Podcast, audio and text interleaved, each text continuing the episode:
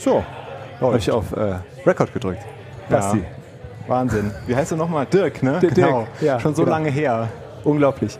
Äh, ja, das ist äh, ein Podcast. Ich habe ganz vergessen nachzugucken, welche äh, Ich habe keine Episode Ahnung, welche. Episodennummer das ist. Soll ich das einmal tun? Ah, Quatsch. Ja, ist egal, machen wir später. Ne? Ja. Das ist auf jeden Fall ein Geekstammtisch seit gefühlt 100 Jahren. Genau. Ähm, und äh, wie auch sonst haben wir uns Gäste genau. eingeladen. Mega technisch, vielleicht nicht, vielleicht doch. Ist auf jeden anders. Fall geekig und nerdy. Ja. Äh, aber anders als sonst vielleicht. Genau. Genau. Ich mache erstmal Mal hier die, Ruhe äh, da hinten, ne? die, die, ja die Leute einmal. Ah, genau. ja. Ähm, wir haben uns Gäste eingeladen. Die Nadine und den Micha. Hallo. Hallo? Hallo? Schön, dass ihr da seid. Äh, ja, erzählt doch einmal kurz, wer ihr seid und warum ihr hier seid. Oder Ja. was ihr so macht. Genau. Also mir gehört das Spielbrett in der Engelbertstraße, ein Laden nur für Brettspiele, ganz analog, sehr weit vom Thema analog. Äh, nicht hier so technisch, sondern ne, klassisch. Auspacken, lesen, Ja. spielen. Leben, Anfassen? Anfassen. Menschen, echte Menschen. Okay. Nicht digital. Ja, und ähm, Micha, mein Kollege. Ja. Und wir sind hier durch den Dirk, der seit einiger Zeit gerne bei uns einkaufen kommt, netterweise. Auch immer wieder. Was kriegst du eigentlich dafür, Dirk, dass jetzt hier. Äh, Nix, nix, ich krieg nichts dafür. hast du deine Stempelkarte voll? Ja, Punkte, die, die ist schon voll. Die hat er schon voll gemacht. Völlig analoge Aufkleber und nein, wir sind aber, wir sind halt freundlich. Genau, genau. Nette Worte. Ja. Jedes Mal. Nee, es ist ja auch in meinem Interesse, über das Thema zu sprechen. Und manchmal gute Tipps, ne? Also Genau, Manchmal genau. haben wir dann doch noch Sachen, die selbst so Geeks nicht kennen. ja, auf jeden Fall, auf jeden Fall. Es ist ja doch ein breites Feld. Genau. Ja, Micha, du? Ja, ich bin äh, an, der, der Angestellte von Darin sozusagen. Okay. äh, renne den ganzen Tag durch den Laden, verkaufe Spiele, finde Spiele, äh, packe Spiele weg, ähm, Spiele. mit Spielen aus, spiele viele Spiele, gehört dazu. Liest Spielerleitung. Lese viele Spielanleitungen, erkläre viele Spiele. Ja. Ja, das ist ja äh, auf jeden Fall das, was, äh, was so ein Laden oder euch dann ja auch speziell auszeichnet. Da kann man reinkommen, fragen, ich suche ein Spiel und dann gibt man so grob Präferenzen an und dann kriegt man irgendwas empfohlen. Ziemlich Genau. gut, wie ich fand bisher immer. Muss man, muss man eigentlich Brettspiel nochmal irgendwie definieren, Ja, was das, das, ähm, so ja, bestimmt, einschließt und bestimmt. was das vor allem nicht einschließt? Weil, also es ist ja relativ breit, ne? Äh, das, Ja. Das Erklärt das doch nochmal, was Also, das eigentlich ist, Wir dieses haben Brettspiel. fast alle analogen Brettspiele, die es so gibt, mal so ein bisschen fast, weil diese ganzen Kickstarter-Sachen machen wir nicht, weil wir einfach keinen Platz oder auch gar keine Zeit haben. Da gibt es ja so viele Tausende von Projekten, die können wir überhaupt gar nicht nachvollziehen. Also alles, was klassisch auf dem deutschen Markt erscheint, versuchen wir da zu haben. Ausgenommen einiger Firmen, von denen wir nicht überzeugt sind, da trauen wir uns dann auch, die nicht anzubieten. Okay. Und was macht so ein, was zeichnet so ein Brettspiel aus? Im, also ist das, ist das ein, gehören da auch Kartenspiele im weitesten Sinne dann, die da auch auf zu? jeden Fall auch. Also alles, was Leute dazu bringt, sich zusammen an den Tisch zu setzen und was zu spielen, miteinander zu spielen oder auch alleine. Und vor allem versuchen wir, das macht, zeichnet uns halt so ein bisschen aus, so ein bisschen bei jedem Kunden rauszukitzeln, was so die persönlichen Interessen sind. Ja. Was so ein bisschen, weil ich finde, dass jedes Spiel gut sein kann, wenn man es an den richtigen Menschen mit den richtigen Menschen verkauft. Ähm, und ja, also vielleicht äh, einige, einige Zuhörer haben das letzte Mal ein Brettspiel mit, mit Mensch Ärgernis nicht gespielt oder Monopoly oder sowas und wundern sich, dass es einen ganzen Laden gibt, äh, wo Brettspiele rumstehen. Das werden ja nicht nur Mensch Ärger dich nicht, Monopoly und Risiko sein, sondern es steht ja eine, eine breite Fülle an Spielen rum. Ähm, also wa- was, was gibt's denn da eigentlich alles? So Für die Leute, die vielleicht in den 90ern aufgehört haben zu spielen. Das Spektrum vielleicht Genau. aufmachen, oder? So als Oh, das ist ganz schön gewaltig. Ja, dann fangen wir an, wir haben Zeit. Angefangen vom, ich sag mal, klassischen kleinen Kartenspiel wie Skat, wo du normales Kartendeck nimmst, bis zu, ich sag mal, wirklich sehr, sehr komplexen Brettspielen. Ich habe gesehen, du hast gestern Twilight Imperium gespielt. Äh, sowas in der Richtung. Ähm, das sind natürlich so Geschichten, da kommt es immer auf die Zielgruppe an. Ja. Darum fragen wir auch bei der Beratung gezielt ab. Ne? Soll es ein Spiel für die Familie sein? Soll es was Einfaches sein? Was spielt ihr gerne? Was habt ihr schon mal gespielt? Ja. Was hat der Beschenkte vielleicht irgendein gewisses Thema äh, im Hinterkopf, wo er denkt, damit kann er sich irgendwie auseinandersetzen oder findet sich da oder fühlt sich da wohl? Die Bandbreite ist einfach riesengroß. Ähm, also wie gesagt, vom einfachen kleinen Kartenspiel bis zum acht Stunden langen komplexen Strategiespiel ist dann zwischen alles vertreten. Ja. Ich glaube, gestern haben wir nur sieben gebraucht, oder? Nee, oder? Ja, ich glaube nur sieben. Eine ganz schnelle Runde. Genau, Ja. eine, Ja. hätten fast noch eine zweite machen können. Ist doch die vierte Edition gewesen. Ja, genau, genau. Vier schaffen wir da. oh, nicht schlecht. Da müssen wir noch ein bisschen dran arbeiten. Das muss man ja ganz, ganz klar raushören aus dem Kunden, ob der da Lust zu hat. Ne? Ja, ja, finde, klar. Weil ganz oft ist so ein Brettspiel ja auch abschreckend. Weil wenn du so ein Spiel zum ersten Mal nach 20 Jahren dir kaufst und hast erstmal zwei Stunden Vorbereitungszeit, dann sind, ich behaupte mal, 80 Prozent der Menschen, die gucken da rein, machen das auf, lesen die erste Seite der Spielanleitung, machen es zu und stellen es wieder in den Schrank. Ja. Und das soll ja nicht sein. Und da gibt's halt äh, Sachen mit dem schnellen Einstieg und Sachen, die halt so ein bisschen fesselnd sind. Und da muss man halt schon so ein bisschen auch so die Persönlichkeiten so ein bisschen erfühlen von den Menschen, ob die da Lust drauf haben. Weil es gibt halt auch einfach Spiele, bei mir auch, also ich weiß nicht, wie viele ich schon gespielt habe, aber schon Viele? viele, ähm, die sprechen mich einfach nicht an. Ja. Ne? Also wir haben heute wieder so ein super Hype-Spiel gespielt. Micha ist total begeistert. Wir haben zwei Runden gespielt. Ich finde es kretzblöd. Ähm, das ist halt einfach so, das ist einfach so ein Gespür für so ein Spiel zu haben, weil ich jetzt bei dem Spiel auch genau weiß, wenn jetzt so ein Typ reinkommt wie du, dem Mhm. zeige ich das, sag ihm, dass ich das nicht gut finde, aber ich davon überzeugt bin, dass du es gut findest. Ja. Dann kaufst du das und gibst mir recht, aber er weiß ja trotzdem, dass ich das nicht mit dir spielen würde. Ja. Und das finde ich wichtig, das musst du so ein bisschen rausfühlen.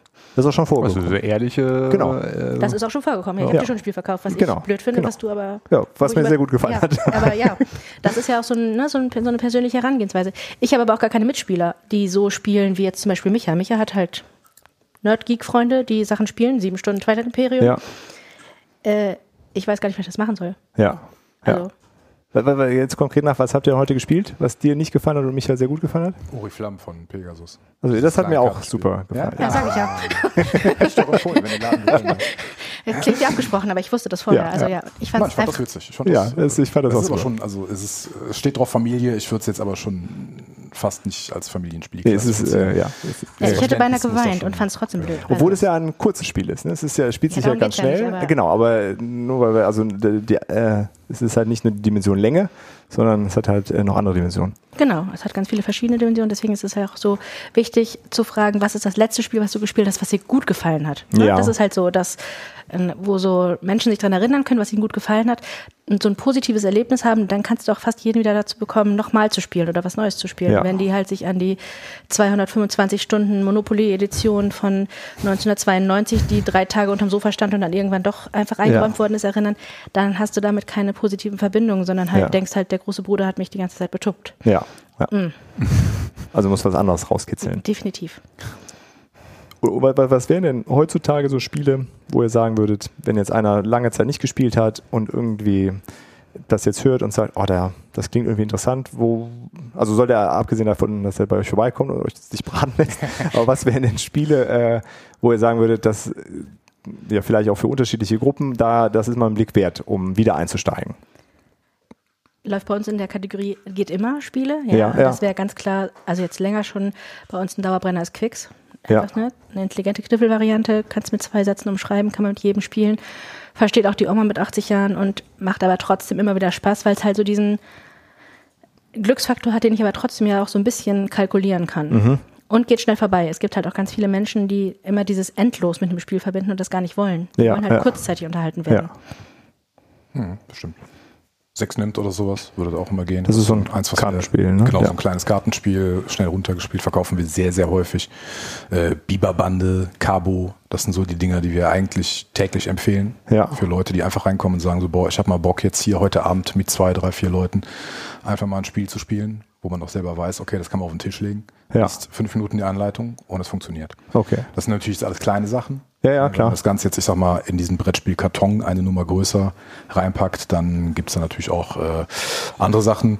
Klar, ne, grundsätzlich empfehlen wir relativ häufig natürlich die Spiele des Jahres. Ja. Auch wenn die natürlich in der Geek-Community so ein bisschen verpönt sind inzwischen, muss man natürlich schon dazu sagen, das sind Spiele, die sind auf den Markt gebracht worden, um die, ich sag's mal immer liebevoll, unterm Weihnachtsbaum auszupacken. Also Ja. Massen, massenkompatibel, Genau, meinst du, ne? massenkompatibel. Innerhalb von zehn Minuten kannst du das mit Oma, Opa, Kindern, Eltern, kannst du das spielen. Ja. Ja, und muss nicht 30 Minuten irgendwie Anleitung. Aber was ist denn das Spiel des Jahres? Das ist ein gutes, ein gutes Stichwort. Also was bedeutet Spiel des Jahres? Spiel des Jahres dieses Jahr ist äh, Just One. So ein äh, kommunikatives Da wird ein Kopf Letztes, geschüttelt. Äh, ja, äh, genau. Sorry. Ah, 2019. stimmt. Wir sind ja schon im März. Tatsächlich. Genau, wir sind schon Äh, im März, richtig. Dieses Jahr, was, das, was dieses Jahr Spiel des Jahres werden würde? Nee, wa- was überhaupt Spiel des Jahres bedeutet. Äh, wa- was, aber äh, was, äh, was ja ist das? Also nicht, äh, welches Spiel das geworden ist, sondern was ist dieses Spiel des Jahres? Glaub, Das haben ja vielleicht viele schon mal gehört, aber was, äh, was ist das genau? Das ist halt eine Jury, ähm, Faust ausschließlich aus Journalisten, die sich halt zusammensetzten und bei allen großen Verlagen, auch kleinen zum Teil, äh, sich Sachen schicken lassen, die spielen und die testen auf Massenkompatibilität. Ja. Ähm, die sollen eigentlich zu zweit spielbar sein, eine kurzweilige Spieldauer von unter einer Stunde haben, einen leichten Einstieg und halt wirklich diese Kriterien Familie unterm Weihnachtsbaum, Menschen ab acht beschäftigen, bespaßen. Also das klingt sehr nach den ja, massenkompatibel, ne? so ja, alle auch so. Checkboxen, die man so sich Genau, so... das ist auch so. Bei dem Preis auf jeden Fall. Es gibt ja, noch andere Preise, den Deutschen Spielepreis, das ist ein Publikumspreis. Da sind dann eher die Geeks und Spiele-Nerds gefragt, die dann selber bestimmen, was äh, das beste Spiel des Jahres sein sollte oder was halt den Deutschen Spielepreis bekommt. Das sind aber völlig verschiedene Kategorien. Dieser äh, Spiel des Jahrespreis ist wirklich mal dafür konzipiert worden, dass man halt nicht das am meist beworbene Spiel kauft und zu Weihnachten dann enttäuscht ist, sondern wirklich Ja. ein Spiel kauft, was von einer fachkundigen Jury für gut und diesen Zweck äh, befunden wurde. Und manchmal gehen wir damit konform. Bei Just One zum Beispiel, wir versuchen immer vor dem Weihnachtsgeschäft, was bei uns ja immer noch die Hochsaison ist, zwei, drei Titel zu finden, wo wir sagen, das ist, das geht für jeden. Ja. Just One war bei uns 2018 von uns auserkoren, der äh, Weihnachtstipp für Familien eben in dieser Kategorie und ist dann dieses Jahr, Spiel, letztes Jahr, 2019, Spiel des Jahres geworden. Äh, das ist für uns natürlich dann immer noch so, wo wir dann denken, ja, dann hatten wir einen richtigen Riecher. Das geht auch oft schief. Ja, Aber ja. da war es halt passend, weil das halt genau diese Kriterien. Ne? Es ist kurzweilig, unterhaltsam. Du kannst es mit drei Sätzen erklären, kann sofort jeder spielen. Ähm, ist so ein Assoziationsspiel, da hat auch fast jeder Spaß dran. Natürlich jetzt ausgenommen immer diese Vielspieler-Geeks, ne? die wollen natürlich Langzeitbespaßung. Ja, ja, okay, halt, aber, äh, aber ähm, das, darum geht's ja erstmal gar nicht. Ja. Das sind auch meistens ja Kunden, die gar nicht so ziellos in den Laden kommen, sondern die wissen ja, ne? Ja, haben ja. konkrete Vorstellungen, was sie wollen. Äh, Da kann man so ein bisschen Starthilfe geben, denen so ein paar Tipps geben, was man selber gerade vielleicht entdeckt hat. Aber Ja. so der normale Kunde, der ist ja hilflos. Der möchte wissen, ne, für sein Klientel, was er da spielen soll, wo er auch Spaß dran hat. Ja. Warum Da- ist das verpönt bei den Spiele-Nerds, sa- sagtest du gerade, oder nicht mehr so... Ja, diese, es, es hat manchmal so den Anschein, dass die Qualität dieser Jury so ein bisschen ja, zu sehr familiär ist. Ne? Also, dass das zu sehr massenkompatibel ist. Die meisten von den Leuten, die mehr spielen, die werten die Spiele so direkt so ein bisschen ab. So, äh, ist zu kurzweilig oder ist zu langweilig oder ist nicht thematisch oder ist ein Partyspiel. Ne? Das Ja. ist genau das, was die meisten Nerds irgendwo nicht wollen. Ne? Aber gibt es denn, also gibt es denn überhaupt eine passende Massen-Nerd-kompatible Version oder ist es dann mehr so ein, äh, also ein Spiel passt auf die breite Menge insgesamt und dann gibt es so ganz viele Nischen und um dann die Leute in dieser Nische dann zufriedenzustellen, muss ein Spiel dann auch genau so diese Kriterien erfüllen oder würdest du sa- oder würdet ihr sagen, es gibt Ja. auch so Klassiker, sage ich jetzt mal, wo alle Brettspiel-Enthusiasten gleichermaßen sagen würden, Schwierig. Ähm, weil, weil also es, gibt- es gibt ja sehr viele verschiedene Ausrichtungen, Ja, ne? Von, ist von natürlich hauptsächlich auch immer erstmal generell geht es um die Thematik des Spiels. Ne? Es gibt viele Leute, die sich vom Thema her so ein Was ist so bisschen Thematik? lassen. Hat das irgendwas mit Sport zu tun? Ah. Hat das irgendwas mit Fantasy zu tun? Ist das ein kooperatives Spiel? Ist das ein äh, Spiel, wo man gegeneinander spielt? Ähm, gibt es ja in allen möglichen Bandbreiten. Ähm, bei den meisten Vielspielern ist das natürlich schon irgendwie so, dass sie sagen, ich will auf jeden Fall für mein Geld eine gewisse Spielerfahrung wieder reinbekommen. Und die sagen, sagen, okay, wollen was Komplexeres haben, was von den Regeln her fordernder ist, wo man einfach äh, sich strategisch so ein bisschen ausleben kann. Ähm, bei den meisten Familienspielen oder gerade bei, ich sage jetzt mal bei diesem Spiel des Jahrespreis, ist das wie gesagt, das ist ein massenkompatibles Produkt. Ne? Man sagt, okay, ich packe das aus, lese die Anleitung 10 Minuten, go, kann ich das spielen. Ne? Das ist das, was die meisten Vielspieler ja einfach nicht wollen. Ne? Die wollen natürlich immer irgendwie, weil die so viel spielen. klingt so ein bisschen nach Spieltiefer, äh, wenn genau, du so die wie wollen einfach viel mehr Spieltiefe. Ne? Die wollen sich strategisch viel mehr da vertiefen. Die wollen viel mehr Mechaniken erleben, Dinge ausprobieren. Und das ist das, was du natürlich klar mit so einem familienkompatiblen oder familientauglichen Spiel nicht so gut machen kannst. Ja. Aus dem Grund ne, ist das so, die, viele Leute sagen, also jetzt auch in meinem eigenen Bekanntenkreis, äh, Spiel des Jahres. ja, ist nett, okay. Ne, Das nimmt man dann zur so Kenntnis und empfiehlt es dann Genau. vielleicht anderen, Genau. aber Das ist halt, ne? Da unterscheiden sich aber dann letztendlich auch, äh, ja, wie sagt man so schön, äh, äh, die äh, einzelnen äh, Geschmäcker, ne, sage ich jetzt mal. Ähm, letztendlich, bei mir ist es auch so eine Geschichte, wo ich sage, wenn mich ein Spiel thematisch jetzt nicht fängt, ja, steht's im Schrank. Ja, äh, dafür gibt es halt auch sehr viel Auswahl. Ne? Richtig. Ne? Und das ist halt so ein Ding, wo ich jetzt sage, so bei Sportspielen oder so, da habe ich keine Ahnung, 10, 15 Stück zu Hause. Das ist so ein Ding, wo ich sage, ja, okay, wenn jetzt jemand gezielt kommt und sagt, ja, ich habe jetzt Bock auf ein Autorennspiel oder Ja. auf ein Football, weiß ich nicht was Spiel, wo ich schon sage, oh, ne? ähm, okay, machen wir. Ne? Ja. Äh, aber bei mir ist es auch eher so komplexere, schwerere Strategiespiele. Äh, wo ich mich zu Hause finde. Ja. Das ist genau das Gegenteil von der Chefetage. Das stimmt überhaupt gar nicht. Nein, ich spiele auch gerne. Bestimmte Sachen spiele ich ja auch gerne. Ne? Also das aber Kooperative Spiele spielst du. Oh, oh. Total. Ja. Aber nur mal ganz kurz auf das Spiel des Jahres ist natürlich, äh, also äh, ich verstehe, dass man also so ein bisschen elitär daherkommt und sagt, ach, Spiel des Jahres äh, ist nichts für mich, ich spiele so viel anderes, aber es ist ja natürlich äh, trotzdem gut für die Industrie wahrscheinlich, ne, das Spiel des Jahres und macht es natürlich viel, viel populärer, diese ganze Brettspiel-Thematik, nehme ich mal an, oder? Also, Auf jeden Fall, das ist wie ein. Äh, Eine Ja. Kaufempfehlung eigentlich, Auf nicht jeden Fall, direkte. ne, so Und die Leute werden ja wahrscheinlich auch angefixt. Ne? Dann haben sie das ein oder andere Spiel des Jahres mal gespielt und vielleicht entdecken sie dann, ach, das macht ja doch Spaß.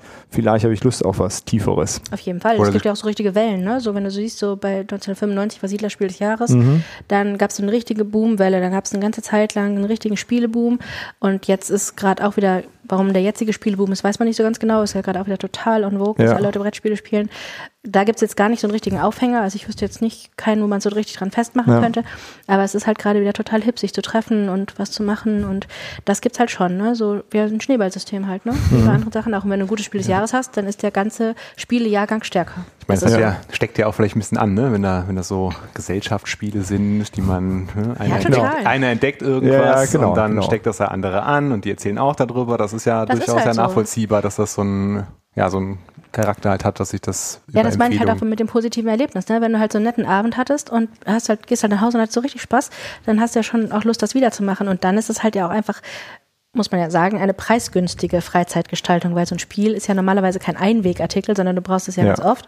Und wenn du es dann, ich vergleiche es immer total gerne mit einem Kinobesuch, wenn du mit vier Leuten ins Kino gehst und noch eine Packung Nachos kaufst, Genau. bist du auf jeden Fall 50, 60 Euro los. Hast aber ein Einwegerlebnis. Das heißt, das ist dann weg. Und wenn du ein Spiel kaufst, was 50 Euro kostet und hast mit vier Leuten einen Abend Spaß und hast aber dann die Möglichkeit, noch meinetwegen 25 Mal das Spiel zu spielen, weil es sich einfach nicht abspielt, Ja.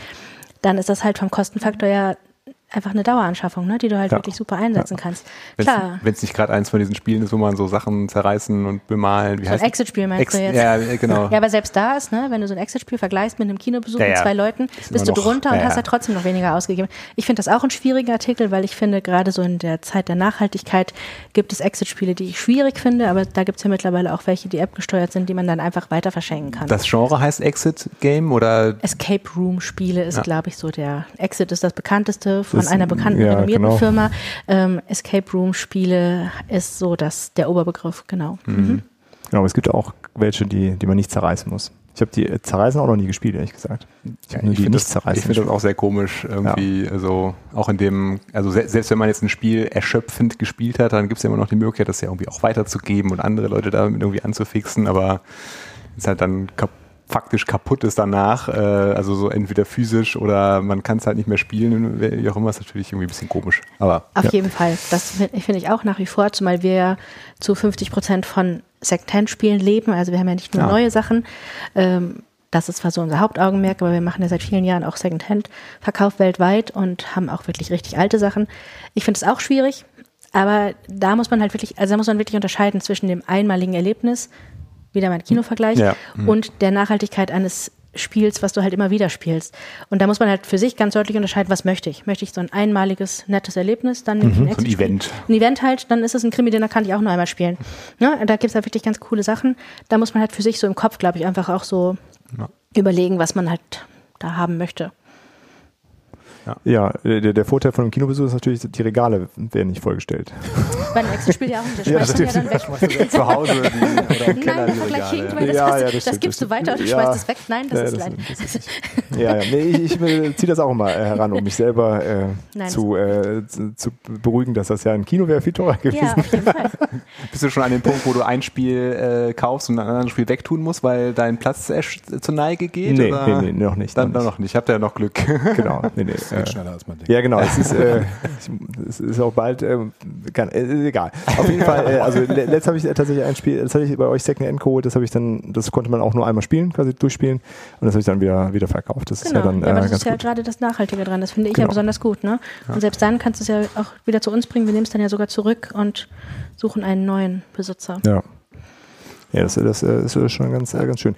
Würdet ihr denn sagen, dieses, äh, dieses Hobby Brettspielen unterscheidet sich von, von anderen Hobbys in irgendeiner Art und Weise grundsätzlich? Und- Oder gibt es auch ähm, Ähnlichkeiten zu anderen Sachen? Oder gibt es da irgendwie ein paar Besonderheiten, auf die man in diesem Hobby hinweisen kann, was so die Community angeht, die Leute drumherum?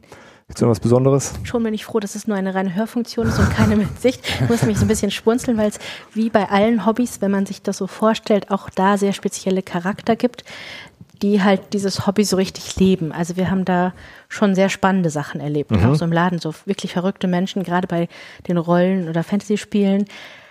Da gibt es schon Menschen, die das Hobby eher so als Lebenseinstellung benutzen und das auch mit in den, auf den Alltag transportieren. Okay. Da muss ich mal so ein bisschen schmunzeln, aber ja, jedem das seine, ne? Ich kann mich schon noch anschließen. Aber gibt es so, so, so konkrete, äh, so konkrete Beispiele, was, was das noch so auszeichnet, das Hobby? Im Gegensatz zum Beispiel, wenn man, also vielleicht so ein naheliegendes Ver Vergleich wäre ja Videospiele, Brettspiele. Beides hat mit Spielen zu tun. Ist so beides sehr nah aneinander, ne? letztendlich. Ja, genau, aber hat ja trotzdem äh, relativ starke Unterscheidungen. Also das eine spielt man wahrscheinlich eher alleine. Zumindest auf den ersten Blick, ne? So, genau, ist schon genau. Aber äh, wie würdet ihr sowas abgrenzen voneinander? Videospiele, Brettspiele? Weil Brettspiele erfordern eine sehr viel höhere Sozialkompetenz. Nicht, Ja. wenn du es alleine spielst. Äh, ja.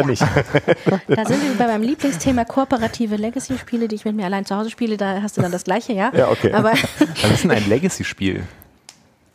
Das klingt jetzt nach einem. Ah, das, ich, das ist ein, äh, Ein Spiel, das, äh, ja, ich sag mal, ein, ein Kampagnenmodus, nenne ich es jetzt mal, einfach hat. Das heißt, du spielst eine gewisse Reihenfolge von Szenarien ab, erlebst da äh, ja, einen, einen, einen, einen Handlungsstrang, der endlich ist, irgendwann. Ja. Ne? Das ist so, als wenn du ein Buch liest, wie ein, ich sag mal, wie ein Abenteuerbuch aus den 80ern. Natürlich viel, viel mechanischer und viel, viel Ja. kleinteiliger, was die Spielregeln angeht.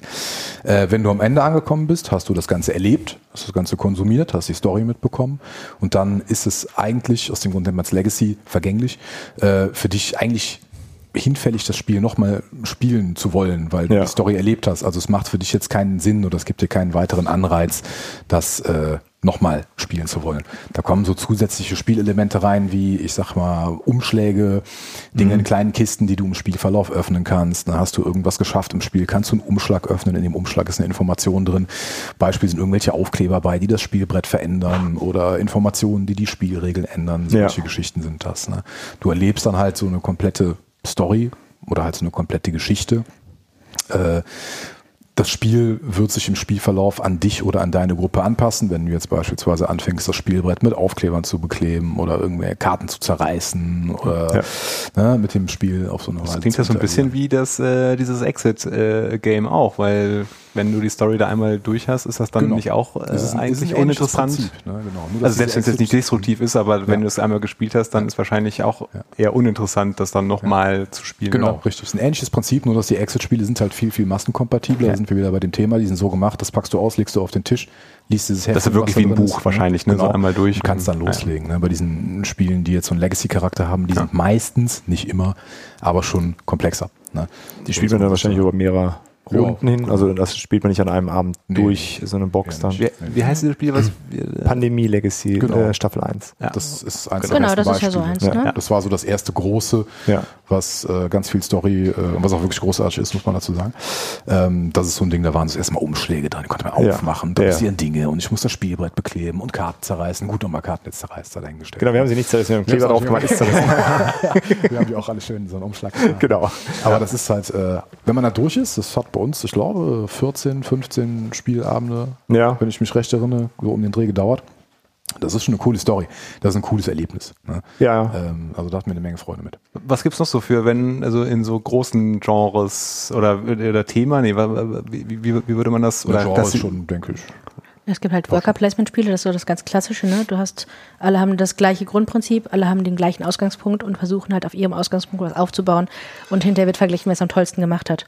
Das ist so ein, Beispiel wäre, Ähm, ja, Siedler ist halt so ein altbackenes Beispiel und von den neueren ist jetzt gerade ganz neu. Tiny Towns zum Beispiel ist Alt 1, wo du halt auf einer relativ niederschwelligen äh, Regelbasis ein recht unterschiedliches Spielszenario halt aufbaust. Ne? Das ist eine kleine Stadt, die ist am Anfang brach und du musst halt Gebäude in deine Stadt bauen und wer hinter die tollste Stadt hat, gewinnt das Spiel. Worker Placement heißt das. Worker Placement. Ja, mhm.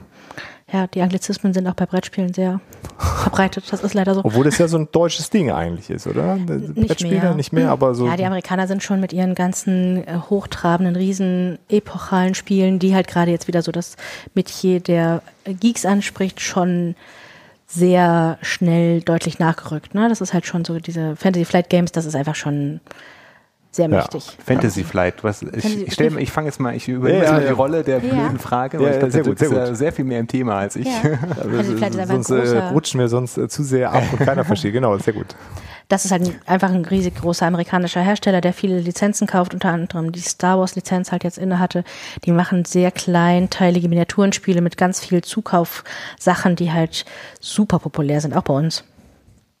Aber schon, aber jetzt nicht Spiel des Jahres, Massen. Nein, nein, Ding nein, schon. gar nicht. Also ich meine, schon die Nische ist ja auch groß, ne? Ja, also total. der, ja, okay. Nee, Mhm. schon eher was die Vielspieler angeht. Die haben schon wirklich spezielle Titel. Die haben auch äh, viel Schrott, ne? klar, wie jeder große Hersteller. Aber die haben halt auch schon wirklich so Kassenschlager. Twilight Imperium. Zum Beispiel habe ich gehört, wird hier in, von bestimmten Menschen Anwesenden gern gespielt. Zu viert. äh, nein, äh, ihr seid dann Das steht sogar da hinten in der, in der Kiste. Ja, Schnell noch. Ja, das ist aus Versehen im Büro. hätte spontan einen Termin. Ja, aber äh, das, was mir gerade eben einfällt, das war ja, äh, Dirk hatte ja auch äh, dann, wann, wann wann hattet ihr damit angefangen? Also vor anderthalb Jahren etwa. Anderthalb, ähm, anderthalb Jahren schon? Ja, ja, da, da habe ich das so wiederentdeckt für mich. Äh, Twilight. Imperium. Du kannst, nee, Nee, nee, Twilight nee, Imperium. nee, Twilight Imperium habe ich vor einem guten halben Jahr Ja, ja, angefangen. Genau. Weil äh, Dirk hat erzählt, ich dachte, oh, das klingt aber super interessant und so. Und dann äh, sagte, hat der Dirk gesagt, ja, das ist aber, dauert ein bisschen länger. Und dann äh, ähm, äh, war ich da auch erst ein bisschen abgeschreckt und dann waren wir jetzt äh, über Karneval auf der Karnevalsflucht in der Eifel und haben dann da zwei Nächte, könnte man eigentlich sagen. Haben zwei Nächte gespielt. Einmal so bis vier, einmal bis fünf morgens äh, da gespielt und das ist schon, äh, also diese, die, wo du, äh, ich glaube, du warst das äh, eben, äh, äh, beschrieben hat, also du musst halt diese Einstiegshürde quasi nehmen, um das dann, also um halt wirklich, das, du musst es halt erleben, um das dann Fall. dann halt von angefixt zu werden. Das hat auf jeden Fall sehr gut funktioniert und jetzt muss ich gucken, wie ich das äh, einmal im Monat oder so, je nachdem wie Oh, das. einmal im äh, Monat Twilight Imperium. ja, das war doch bisher Ja, so es die, ist ja, die ist in letzter Kadenz, Zeit ne? sehr oft gewesen. Genau. Das wird ja sicherlich wieder abnehmen, die Aber Kadenz. äh, ja, na, das muss man ja auch, den Platz muss man ja auch quasi auch irgendwie, irgendwie schaffen. Ne? Also Das war ja doch ein sehr Zeitlich und räumlich, genau. zeitlich, räumlich, genau. Genau, de definitiv nicht massenkompatibel. Äh, also Nein, gar da nicht. Die eine Hälfte rollt, äh, rollt mit den Augen und die andere Hälfte sagt, oh, das klingt aber interessant. Ja, ist schon spezifischer. ist Also auf jeden äh, Fall, ja, ja. Auch mal eben nicht so leicht erklärt. Was ist das für ein Genre? Ja. Twilight Imperium? Ist das auch Worker Placement? Ja, das geht eigentlich hauptsächlich in Richtung Area Control. Also man versucht Ja. irgendwo, englischer Begriff, ne? man versucht so viel Fläche wie möglich zu okkupieren, einzunehmen, zu halten, dadurch Punkte zu generieren. Wobei bei Twilight Imperium natürlich noch so andere Elemente mit reinkommen, wie Handel, soziale Interaktion mit den Spielern, man kann sich verbünden. Ist wahrscheinlich nie immer 100% trennscharf, würde ich erstmal Nee, nee, das ist so ein Spiel, das ist, das geht, ist, ist so ein bisschen, ja, so ein bisschen Mischmasch. Ne? Ähm, diese soziale Komponente tatsächlich, je nachdem, mit wem man das spielt, kann ganz gut eskalieren. Ja. Sag ich jetzt mal liebevoll.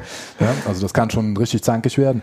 Ähm, ist halt auch interessant, einfach, das steuert so ein bisschen das Balancing des Spiels. Wenn man sieht, dass ein Spieler punktetechnisch total abzieht, weil er das öfter gespielt hat, ist das für die anderen Spieler immer noch ganz interessant. Man kann sich ja einfach stumpf gegen ihn verbünden und den runterkloppen. Ja. Also das funktioniert bei uns auch. Das äh, haben wir auch schon ein, zwei Mal gemacht. Ja. das, ist, das ist so eine Komponente, die so ein Spiel halt bietet. Und das macht es natürlich auch ähm, interessanter als jetzt irgendwie so ein rein strategisches, äh, ich baue jetzt hier irgendwie einen kleinen Punktemotor und habe keine Interaktion. Das ist der Grund, warum wir auch sehr gerne Twilight Imperium spielen. Ist halt immer, jedes Spiel ist halt so ein Erlebnis. Ne? Ja. Ich weiß halt noch, keine Ahnung, wie es beim vorletzten Mal war, ne? wer Ja. genau wie, auf welche Art und Weise gewonnen hat und wer verloren hat und wer nachher angepieselt war und wer nicht. Ne? Ja. Also das ist immer so ein Spielerlebnis, wo man noch ein Jahr später drüber nachdenkt und so, ah ja, okay, das war schon Ja, dann, ich habe manchmal das Gefühl, danach muss man sich einmal, einmal in den Arm nehmen, damit das dann auch wieder alles äh, wieder zurückgesetzt ist. So diese Stimmt. Und dann solltet ihr vielleicht demnächst mal eine kleine Runde runter als Absacker spielen, nach einer Runde Twilight Imperium. Dann habt ihr das so richtig. Geht doch schnell, das dauert nur drei Stunden. Genau. zum Runterkommen. Zum Ja. Runterkommen, genau. Wa- wa- Was haben wir noch so für große Kategorien. Genau, noch so, ja, also Worker Placement, Area Control. Dann, dann hat man. Eurogaming ist Oh, noch so ein ganz Eurogaming, großer ah. Begriff. Ja, das, das finde ich immer so ganz. Da kann ich mir jetzt gar nichts unscharf. Genau, das müsst ihr mal äh, versuchen zu, zu definieren, was das genau ist. Ah, alle, alle zeigen auf mich. Das ist ein, meistens ein sehr kleinteiliger Punktemotor, nenne ich es jetzt mal. Die meisten Ja. Eurogames äh, besitzen ein nicht so hohes Maß an Interaktion. Das heißt, jeder Spieler spielt so ein bisschen eher solitär vor sich hin, versucht in irgendeiner Art und Weise, was die Mechanik des Spiels bietet, ob das jetzt Karten sind oder ob das ein Spielbrett ist oder ob das irgendwas am Material ist. Damit versuche ich mir meistens eine Art von Punktemotor zu bauen Ja. über verschiedene Kartenkombinationen oder Teilekombinationen, die ich habe. Das heißt, ich versuche mir irgendwie mit dem, was ich habe, so eine Art von Punktemotor zu bauen, der mir jede Runde irgendwie eine gewisse Anzahl an Punkten bringt. Hast du ein repräsentatives Beispiel? Ähm, oh, da gibt's relativ viele. Also das, das Eurogame gerade. Ja, wenn mich einer fragen würde, würde ich immer sagen Concordia von McGertz. Ich weiß nicht, ob du es kennst. Nee, es, äh, Kennst also vom Namen her, aber habe ich nicht Ja, gespielt. Ja, ich nicht Das ist so ein Ding, was, wo ich sage, wenn ich ein Eurogame spiele, ist das so Okay. das Eurogame für mich. ja. Das ist ziemlich zugänglich tatsächlich, hat nur vier Seiten Anleitung. Ja. Das ist so für mich so ein totales Referenzprodukt, was, äh, was so ein Spiel angeht. Ähm, ist, ja, Das letzte Spiel des Jahres, das ein Eurogame war. das letzte Spiel des Jahres, das ein Eurogame war. Oh, ich glaube, das gibt es Ich gar glaub, nicht. gibt's gar nicht. Also bei den Kennerspielen gibt es Bei den vielleicht. Ja, äh, Ist Flügelschlag nicht ein Eurogame? nee, nicht so richtig. Nicht so richtig. Ja, so, ja, schwierig. Das ist schon wieder so ein Flügelschlag ist so ein Mischmasch. Ja. Würde ich jetzt nicht unbedingt als reines Eurogame. Hm. Ist, eigentlich ist es eher ein Engine-Builder. Okay. Ah, wie das neues. Es neues natürlich auch so ein. Punktemotor, könnte man das übersetzen. Ja, ne? ja, genau, richtig. Aber es, es Agricola ist nicht so, vielleicht. Ja, Agricola. Das ist ja, so doch, halt- Das, ist das halt, war ist auch halt mal Kenner- ja, schwierig. Unter Vorbehalt, ich glaube, mit Agricola als Kennerspiel des Jahres. Das war jetzt mehr so Aber die Frage, in was ja. vielleicht ein Aber es sehr ist auf jeden bekanntes. Fall, äh, man, äh, man sieht schon, es ist schwierig, das so ganz klar ähm, äh, zu, zu bezeichnen, Ja, genau. oder? Es ist schwer. Die meisten Spiele schlagen immer so eine Grätsche über, äh, Ja. ich sag mal, anderthalb bis zwei Genres. Ja. Liegt jetzt auch so ein bisschen daran, dass wir das überhaupt gar nicht machen, sondern bei uns ist einfach so, wir gucken was an und dann gefällt uns beiden, gefällt er den Herren, Okay. gefällt er allen und ist massenkompatibel. Also so, wir machen jetzt nicht so Klassifizierung von Spielen, sondern wir gucken halt, wie es ins Programm passt, also Ja. zu uns halt. Ob es einer von uns mag, wenn so ein Spiel, ach, es gibt auch Spiele, die sind ähm, total gehypt, alle finden die super und wir finden sie aber einfach weder vom Thema noch von der Umsetzung so toll, dass einer von uns das spielen mag. Und dann kommen sie auch nicht ins Programm. Ja, dann haben wir sie da, solange sie neu sind, aber dann Okay. dürfen sie auch wieder ausziehen. Okay. Also du kennst ja auch unser ähm, Platzproblem. Ja. Also wir haben da auch dann mal Mut zur Lücke. Wenn keiner von uns überzeugt war von dem Spiel, dann müssen wir das auch nicht da haben. Ja. Wie viele Titel habt ihr denn Also gerade? da wir äh, noch analoge ähm, äh, Inventarlisten führen, können wir das immer nicht so genau, punktgenau sagen. Größenordnung. So gut, also wir haben so ungefähr 5000 neue Titel, aber Karten- und Brettspiele und ungefähr 20.000 gebrauchte. Das ist ja schon eine ganze Menge, weil Das ist also eine ich, ganze Menge, ja. also Korrekt. so groß ist euer Laden ja nicht, das ist ja schon. Aber wir Äh, sind Stapelmeister. ah, Brettspiele kann man gut Tetris stapeln. quasi in. Äh, Äh, 20.000 unterschiedliche gebrauchte Spiele etwa. Krass. Ja, wir haben ja noch das Außenlager, ja. Ah, okay. Das Außenlager. ja, da weiß keiner so richtig, wie viel da noch steht. Also archiviert haben wir, also wirklich archiviert, katalogisiert. Im Laden sind ungefähr 7000 Secondhand-Titel unterschiedliche Ja. und halt 5000 neue und dann kommt halt das ganze unarchivierte Zeug dazu, was ungefähr nochmal die gleiche Menge ist oder auch mehr. Was irgendwo das weiß keiner. Ja, wir haben halt das Außenlager. Okay. Plus die inzwischen durchschnittlich 50 Spiele, die Kunden als Secondhand-Ware reinbringen. Ja, also das ist einfach mit dem Secondhand, das ist halt sich über die Jahre wirklich ganz schön doll vermehrt, dass halt wirklich fast täglich jemand kommt und was reinbringt. Mal Aber ist zwei ja Titel, mal gut, zehn ne? Titel. Ja, klar, Ist eigentlich schön, dass die Leute dann sagen, sie spielen sie nicht mehr, geben sie ab. Ja, super. Und Das die ist- Sachen werden ja eigentlich nicht alt, ne, im, im Grunde. Die werden erstens nicht alt und zweitens geht bei dem Spiel, was gepflegt behandelt wird, ja auch nichts kaputt. Ja. Ne? Wenn du jetzt nicht gerade ein Legacy-Spiel hast, bleibt das ja alles in Stand. Ne? Wenn du jetzt halt nicht dauernd Chips und Cola beim Spielen hast, Ja. riechen auch die Karten nach 20 Mal Spielen noch gut. Ja. Und ähm, das, ja, warum sollte man das nicht machen? Gerade wenn alle immer von Nachhaltigkeit sprechen. Ne? Das ist halt ein Spiel, Ja. was ich nicht mehr spiele und das gibt es definitiv, also bei uns auch.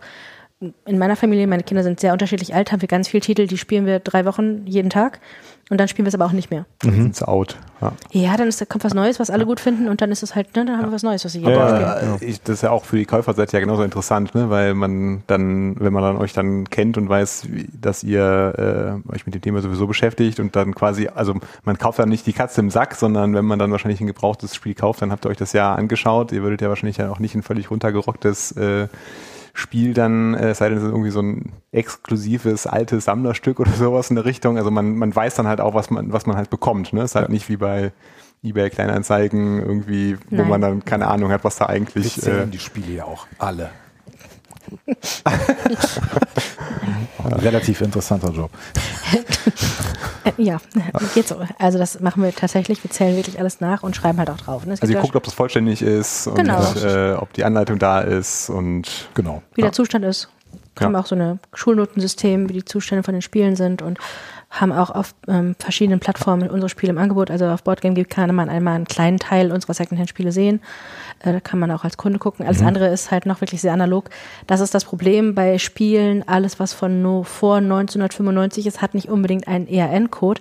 Das heißt, zum Katalogisieren, Barcode, ja. Barcode, genau, das ist dann nicht so einfach. Das heißt, das ist sehr analog. Es sei denn, man macht sich jetzt die Mühe und beklebt die das mit einem Barcode, aber bei einem Spiel für 1,50 Euro Verkaufspreis. ja, das ist dann irgendwann, Ähm, ja. ja, ist das halt immer so eine Milchmädchenrechnung, wie man das macht. Und das heißt, da muss man uns dann wirklich fragen und wir durchforschen dann unsere Listen und entweder haben wir es da oder nicht. An die Vollständigkeit habe ich gerade eben gar nicht gedacht, bei dem, dass man das kontrolliert, aber das ist ja, Gewehr ist ja nicht schlimmer, wie du fängst an, das Spiel zu spielen und stellst dann dann fest, es ist gar nicht vollständig. Nein, das und ist dann, ganz furchtbar. Äh, ja, ja, Ja, das, das geht- ist nein, dann das ist- unter Umständen ja dann auch äh, blöd. Also richtig Wahrscheinlich sogar noch dann. wichtiger als der optische Zustand im Zweifel. Ja, ja, richtig. Meistens sind Naja, der Kisten Geruch ist auch nicht so außer Acht zu lassen. Okay, Ja, das ja. glaube ich auch. Also je so nachdem, ein- wenn das dann irgendwo Eine in Kellerleiche einem ist feuchten Keller ge gelagert. Also da gibt es schon verschiedene Faktoren, ja. Okay.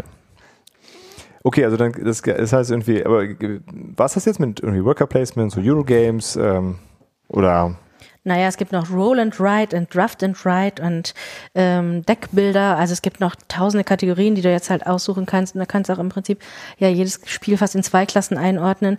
Aber das ist ja das ist nicht unser Hauptaugenmerk. Also wir sind ja jetzt nicht so die Spieler, die gucken und sagen, wir spielen jetzt nur Ja. Deckbuilding Games.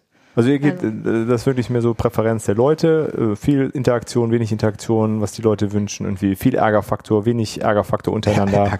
Und Ja, auch ganz egoistisch, das, ne? äh, Also, Ja. also wir gucken auch natürlich erstmal, was uns gefällt, weil du kannst ein Spiel natürlich nicht glaubhaft jemandem verkaufen, wenn du es völlig abstoßend findest. Ja, klar. Also ich kann natürlich sagen, das Spiel ist gut, es hat einen guten Mechanismus, spricht mich aber nicht an. Hatten wir Ja. gerade schon. Ähm, aber der Spielmechanismus stimmt halt trotzdem. Ja. Ähm, ich würde es aber nicht wieder spielen. Also ich würde ohne Flamme jetzt nicht nochmal spielen, weil Das war gut. Du hast Ja. ja. zweimal verloren. Da kann ich ja. Das, so das, daran kommt, liegt das kommt noch dazu. Dirk, wir müssen das irgendwann mal spielen. Und ähm, aber das Spiel ist ja gut. Ne? Das ist ja, Ja. hat einen super Mechanismus, hat ein super Preis-Leistungs-Verhältnis, ein schönes Artwork, eine gute Grafik. Wenn wir jetzt bei diesem Beispiel bleiben, Ja. hat einen wirklich vernünftigen Preis, den ich mich mal kurzweilig Ja. beschäftigen möchte. Ähm, eher danach. Also wir suchen jetzt nicht gezielt aus und gucken, ob wir jetzt noch das 25. Roll and Write Spiel brauchen, weil wir den Menschen, die halt das spielen, 25 Titel zeigen wollen, Mhm. Ja. sondern wirklich, also Thema, Spiel, äh, Spielmechanismus ist das Wichtigste. Bei mir auch immer Optik. Ja, Optik ist für mich auch. Also finde ich total wichtig. Ähm, Auf jeden Fall. Ne, wenn es schon ansprechend ist. Es Ja, gibt ja, gerade so eine minimalistische Serie von Spielen, die halt so ganz wenig drauf haben, auch ganz wenig Schrift und so. Spricht mich sofort an, gucke ich sofort ein zweites Mal hin, Ja. weil ich das einfach total reizvoll finde, weil ich da dann auf jeden Fall das Spiel in die Hand nehmen muss und hinten drauf gucken muss, weil ich allein durch den Titel und das Bild überhaupt nicht weiß, was das vielleicht ist. Mhm. Ja, also wenn das ein gutes Artwork hat, dann finde ich das schon auf jeden Fall immer noch einen zweiten Blick wert. Wenn ich das dann aber aufmache und was ich zum Beispiel bei Flügelschlag fand, eines der schönst designten Spiele, wirklich super hübsch, ganz schön. Aber dann habe ich da so ein billiges Plastik-Ablagekartending drin. Das hat mich total gestört. Ja, die Box ist ein bisschen Ne? anders. Also so, das sind so bestimmte Sachen, Ja. die mich halt dann wirklich auch davon abhalten würden, so ein Spiel. Also ich habe das zum Beispiel auch nicht, wenn mich das wirklich stört. Ja. Obwohl das ein gutes Spiel ist und toll aussieht und so, aber hm, ist für mich nicht zu Ende gedacht. Ja. Finde ich schade. Also gerade bei sowas, wo man wirklich auf sowas Wert legt. Ne? So, Ja. ja. Ja, stimmt. Die Box ist ein bisschen rappelig, ne? Ja. Das habe ich auch Also die gemerkt. Boxen werden dann auch noch beurteilt, ja, nicht nur das nur die- Design. also von außen ist es halt total schön und ansprechend. und Das ist halt super Und die schön. Karten ja auch, das ist alles schön, Alles, alles außer ist diese Box. alles schön, außer Ja, Box dieses Kartenablageding. Ne? Da hast du da so ein Billigplastikteil. Das ist so ein kleines äh, Pappvogelhäuschen, wo man die Würfel reinwirft, Ja, dann super kommen die unten raus als Futter. Äh, super, aber diese, diese Box ist tatsächlich so ein bisschen, hm, passt die nicht Box, da rein. Ich meine jetzt mal, äh, Die steht ja auf dem Tisch, also die hat einen, einen spielmechanischen äh, Genau, die, hat, also die ist nicht nur zum Genau. Verpacken, sondern die hat halt Ah. ein Spiel, also jetzt Okay. nicht Spiel entscheiden oder so, es ist eigentlich nur so was zum Karten ablegen, zum drauflegen. Aber es die steht halt auf dem Tisch und aufbewahren tatsächlich. aufbewahren. Genau. okay, das ist Aber was anderes. Ich halt wollte da- euch ja schon als wirklich, das ist aber schon sehr picky, wenn man jetzt die Nee, Box gar oder so nicht. verpackt ist. Das, Nein, überhaupt das Plastik fühlt sich äh, die, First World nicht Problem. gut an.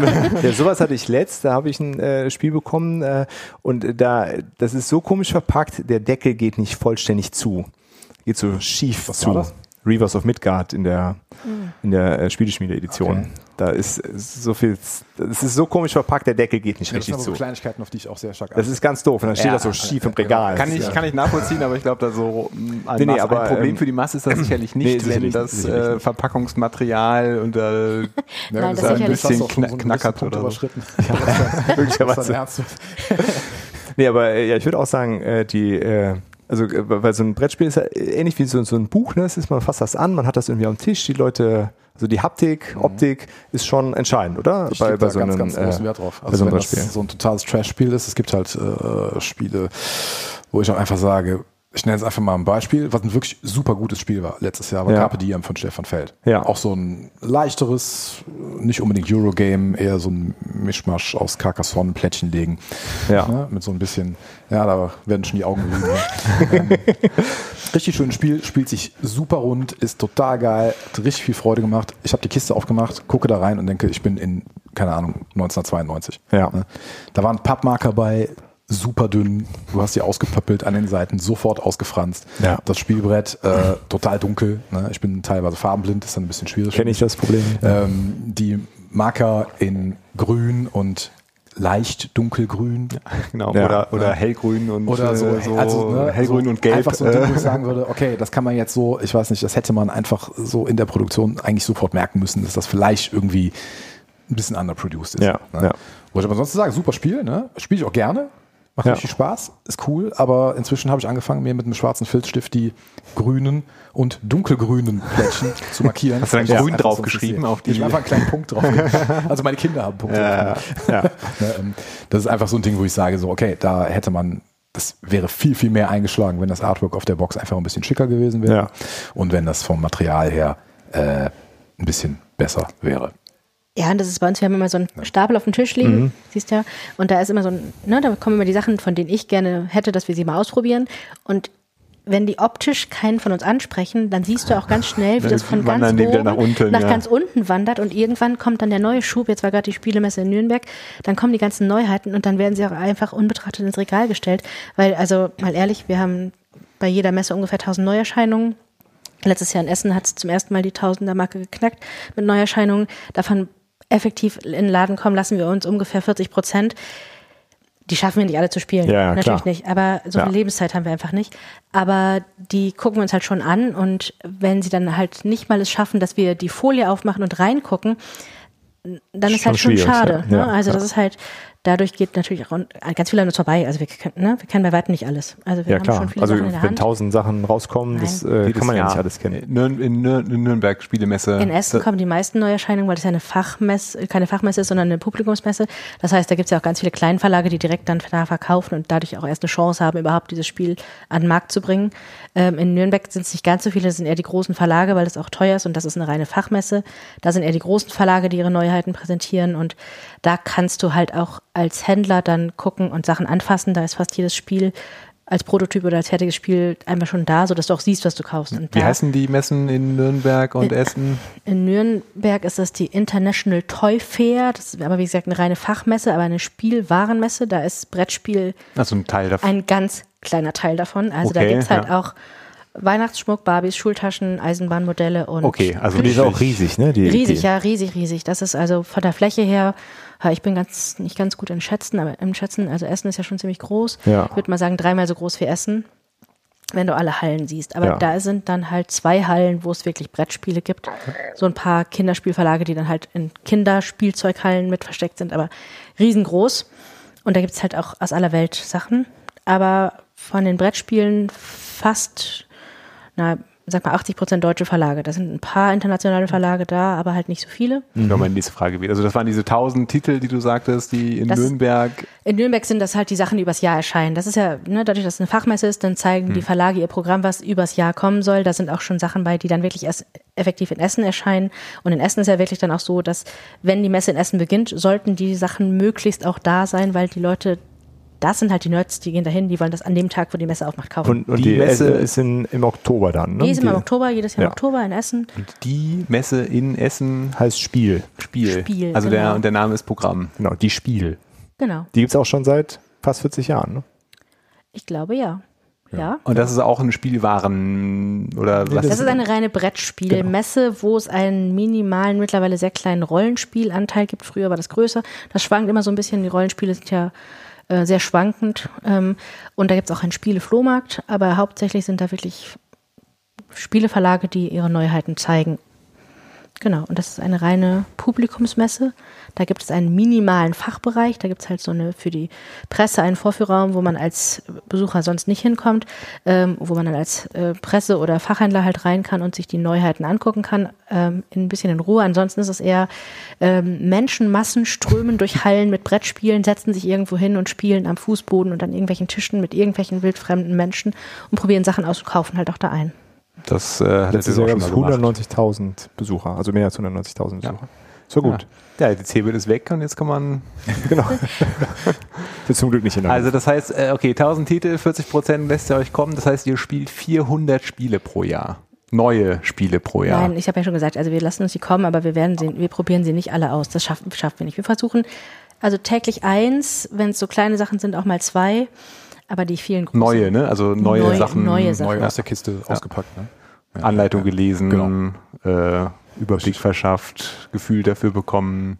Ja, aber Anleitung lesen ist ja wichtig fürs Verkaufen. Ne? Man, Ja, also nur Fall. der Klappentext reicht ja nicht. Ist, ja. äh, kannst das Spiel schlecht verkaufen. Ne? Ja. Oder du musst das Spiel, es ist ganz schwer, ein Spiel zu Wie verkaufen. der behaltet ihr das denn alles im Kopf? Also das ist ja der Wahnsinn. Also Gelegentlich vergisst man Geburtstage von Familienmitgliedern. muss der Platz machen für andere Genau. Sachen.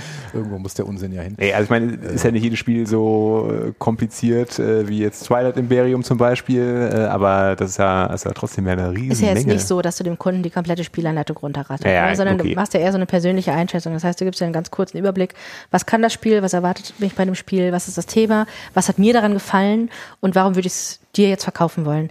Und dafür musst du ja so Sachen wie, ähm, ja, was vielleicht wichtig ist, Spielerzahl, Spieldauer, das steht Mhm. aber auf dem Karton, das kannst du auch Not mit einem Blick nach heim nachgucken, das musst du dir nicht unbedingt merken. Aber das sind halt so die Kernkompetenzen, die du halt dann auch merkst. Und also bei manchen Spielen muss ich auch zwei Runden hintereinander spielen, sonst ähm, ist das sofort, gerade wenn mich das nicht überzeugt hat, ist sofort gelöscht. Ist einfach dann keine Speicherkapazität mehr vorhanden. Es ist einfach so. Aber wenn das ein gutes Spiel ist, dann, ja, das ist halt wie mit allen Sachen, die dich interessieren. Ne? Das Aber behältst du einfach. Äh, dokumentiert ihr das nochmal irgendwie extra? Also habt ihr da irgendwie so eine Datenbank, ob analog oder digital? Ich meine, ihr habt, wenn ihr 7000 Titel im Laden habt, plus keine Ahnung, wie viel das jetzt da noch äh, so waren, also das ist ja, Also es gibt da so Menschen, die merken sich viele Dinge, wenn die nicht da sind, ist halt doof. also ich könnte mir ja vorstellen, ne, dass man, wenn man sich das aufschreibt, das haben wir dann zum ersten Mal dann gespielt, der erste Eindruck war so und ähm, Ja. Also ich Wird sich einfach gemerkt. vielleicht mal ein Spiel auf Boardgame Geek und gebe ein Ranking des Spiels ab, wenn ich es oft genug gespielt habe. Ja. Aber nur bei Sachen, also Rankings gebe ich ja. Also nur zur Erklärung, das ist so eine Brettspieldatenbank. Die ist, eigentlich gibt es da theoretisch, glaube ich, jedes Spiel irgendwie. Wie- wie heißt die Datenbank? Boardgamegeek.com. Board Game Geek. Die Abkürzung Ähm, BGG. genau. Ist in der Szene ne, bekannt, BGG. Gibt es auch schon seit Ewigkeiten, die, die Das Webseite. ist ziemlich lange. Ich bin gerade eine- unsicher, wie lange, aber wirklich. Das ist ein äh, Katalog mit. Spielen, die man Nicht dann nur das, bewerten äh, Da kann. gibt's Foren, da gibt's äh, Also genau, da gibt's eine komplette Plattform, Community, wie immer genau, das dann- Marketplace, ne? Äh, gibt's die Datenbank. Ich habe das auch schon mal gehört, ich, Ja, ja, ja, nee, ich stelle mal blöde Fragen. Und, äh, zu jedem Spiel gibt es halt den Eintrag, es gibt so, eine, so ein Community-Ranking, die, also bis runter, die können ja, die Leute können dann angeben, wie komplex sie das Spiel äh, finden. Es wird dann, ob sie die, was, was immer ganz interessant ist, äh, die geben an, wie viel die eigentliche Spieldauer ist. Also es wird die Spieldauer des Verlags und dann wie die reale Spieldauer. Und äh, Altersangabe, genau, Spieleranzahl, ob das, äh, wenn es jetzt von 1 bis 6 ist, wird dann angegeben, die meisten fanden es am besten mit 5 bis 6 zum Beispiel. Sowas. Ja, das ist ja auch schwer, wenn ihr nur zu zweit seid, habe ich jetzt verstanden, oder ab, laufen noch mehr Menschen bei euch? Da wir ja beide gerade hier sind, haben wir zumindest noch einen Mitarbeiter, Ja. der jetzt gerade den Laden macht. Also wir sind schon drei und ja, aber viele Sachen funktionieren ja zu zweit. Und, ihr spielt ja auch sicherlich außerhalb. Wir spielen auch außerhalb, Arbeit. genau. Ach und so. die, ja, Das ist auch noch ein Hobby. Ich dachte, das wäre jetzt hier reine und die, die längeren Sachen spielen wir dann auch mit den auch bei uns vorhandenen Freunden. Ja, ja, also ich, ich wollte darauf hinaus, es sind ja nicht, also es gibt ja sicherlich viele Spiele, die gut zu zweit funktionieren, aber wahrscheinlich viele, die noch besser funktionieren, wenn man mit mehr äh, Ja, auf jeden Fall. Personen. Ja, und gerade so ein ganz langwieriges Spiel, das können wir im Laden auch gar nicht spielen. Also das ist einfach, Genau, Kunde kommt rein, Moment, Moment, keine Zeit. das passiert durchaus auch. Die meisten, Gott sei Dank, haben Verständnis, aber es gibt auch einfach Sachen, dass, äh, da hast du ja gar nicht die Kapazität zu, wenn die, das Telefon klingelt, die Tür aufgeht, Ja. dann ähm, brauche ich das auch nicht zu spielen, weil dann habe ich es auch vergessen. ja, klar. Ja. klar. So, und jetzt äh, vielleicht die Leute, die sagen, oh, das ist irgendwie interessant, sie wollen auch spielen, aber sie wissen gar nicht, wie sie das jetzt anfangen sollen. Die kommen jetzt, sagen wir mal, bei euch in den Laden und kaufen sich ein Spiel. Und wie, wie kriegt man das denn hin, so eine Gruppe zusammenzukriegen, die Leute für, dafür zu begeistern? Hm, Dann muss das ja einer sich durchlesen, die Regeln, das erklären. Habt ihr dafür irgendwelche Tipps, sowas zu starten? Also so, statt sich irgendwie abends auf ein Bier einfach nur zu treffen, sondern zu sagen, okay, ich habe jetzt hier so ein Spiel mitgebracht, lass das doch mal machen. Habt ihr da irgendwelche Tipps, wie, wie die Leute das dann anfangen können? Weil klar, man kann Spiele auch alleine spielen, da können wir vielleicht auch noch mal gleich was zu sagen, Ja, aber ähm, Ja, das ist ja schon so ein soziales Ding. Irgendwas Einfaches nehmen. Ne? Beispiel jetzt hier, was wir mitgebracht haben heute, äh, Exploding Kittens. Ne? So ein ganz einfaches Kartenspiel. Ja, ja. Hast du in zwei bis drei Minuten erklärt.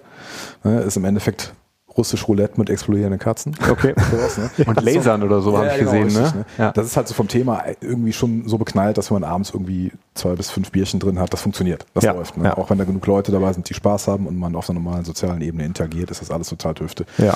Äh, äh, sowas kann man machen, das hat eine kurze Spieldauer. Man spielt das ein, zwei Mal, wenn die Leute keinen Bock mehr haben, alles klar, zack, legt man es weg. Ne? Okay. Ist jetzt nicht so, ich komme jetzt mit Twilight Imperium an, abends, hallo, ne? wir haben doch ein gespielt. genau, das Ich habe Überraschung.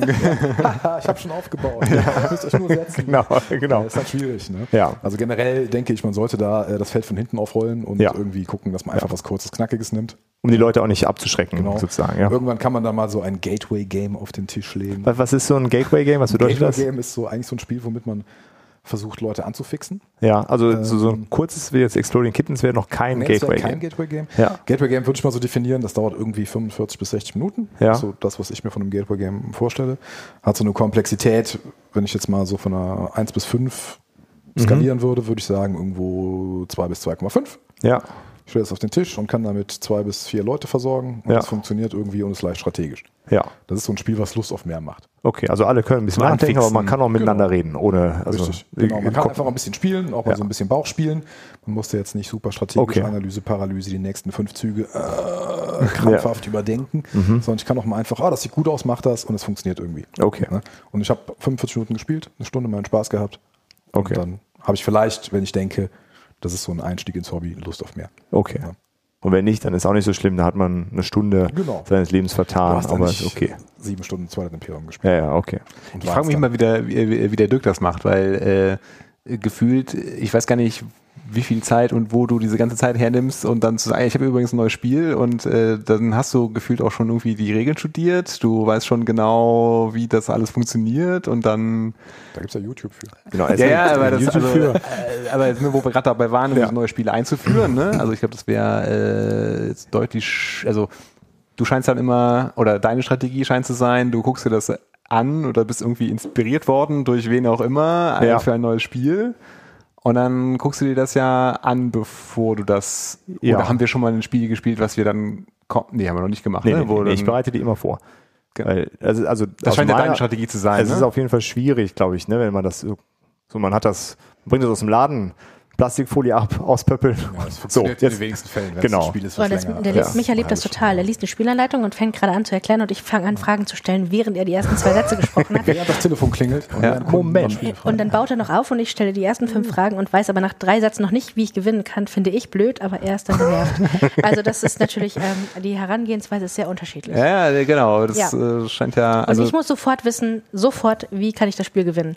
Deswegen auch gerade der Lacher bei den kooperativen Spielen, weil also die spiele ich lieber eher nicht. Also, was, ko kooperativ. Wie man kann Spiele auch kooperativ spielen, Ja, indem man völlig, also völlig gegeneinander doof. spielt. Ja. Bisher haben wir, das, das waren ja alles Spiele, die man Die eher gegeneinander ne? äh, spielt, Ja. genau, äh, wo jeder so für sich spielt und am Ende gewinnt einer, aber es gibt auch kooperative Spieler. Schließt sich das denn aus, so die Kategorien, die wir hatten? Also so Worker Ja. Placement Also meiner Welt, ja. Ja, nee, nee, also ich meine, so, so, was hatten wir gerade? Worker Placement kann nicht kooperativ passieren? Oder ist das also. Gibt's auch. Also es gibt auch kooperative worker Ja, okay, also gemeinsam was aufbaust. Ist auf einer anderen Ebene sozusagen. Ja, ja. Die, also entweder spielt man gegeneinander oder. ja also ich glaube, kooperativ ist schon, so, so ein paar Sachen müssen schon geändert werden, würde ich sagen. Kannst du nicht jedes Spiel einfach kooperativ machen? Nein, das auf nee, das keinen nicht. Das Fall. muss natürlich auch. Was ist denn ein schönes Beispiel für ein geben, kooperatives? um das kooperativ überhaupt spielen zu Ja, wollen, jetzt zum Beispiel dieses. Pandemie, ne, was wir eben Pandemie, hatten. Das genau. ist ein kooperatives Spiel. Das spielt man gegen. Wie, wie, beschreib doch mal, wie, was, wie, was macht so ein kooperatives Spiel aus? Also das heißt, man spielt gemeinsam gegen das Spiel Oder oder? gemeinsam spielt man ja immer. Ne? Ja, genau, aber man äh, ist das dann gegen, also man muss ja trotzdem einen Gegner haben, ne? Also irgendwer muss ja quasi das äh, gegen den man Gegen die Zeit vielleicht, ich weiß nicht, nee, Zeit. Pandemie jetzt nicht, aber könnte ja auch eigentlich Ja. so bei diesem, wie heißt dieses Ja, äh, Magic Maze oder so, wie hieß dieses Spiel? Andere Genau, Spiele? Ja, Magic genau. Maze, da spielst du gegen die Zeit Genau. gemeinsam. Du hast halt gemeinsam ein Ziel, was du erreichen möchtest, was nur dadurch funktioniert, wenn du dich absprichst oder irgendwie einen gemeinsamen Lösungsweg findest. Ganz populär wieder unsere Escape Room Spiele, die funktionieren nur gemeinsam. Stimmt, ja. Hat Das wäre sogar was, was ich dulden würde, weil ich da den Sinn verstehen kann. Aber ansonsten finde ich, ja, dass wenn ich so ein Spiel spiele, dann habe ich ja so ein Battle. Und das macht für mich den Reiz von einem Brettspiel.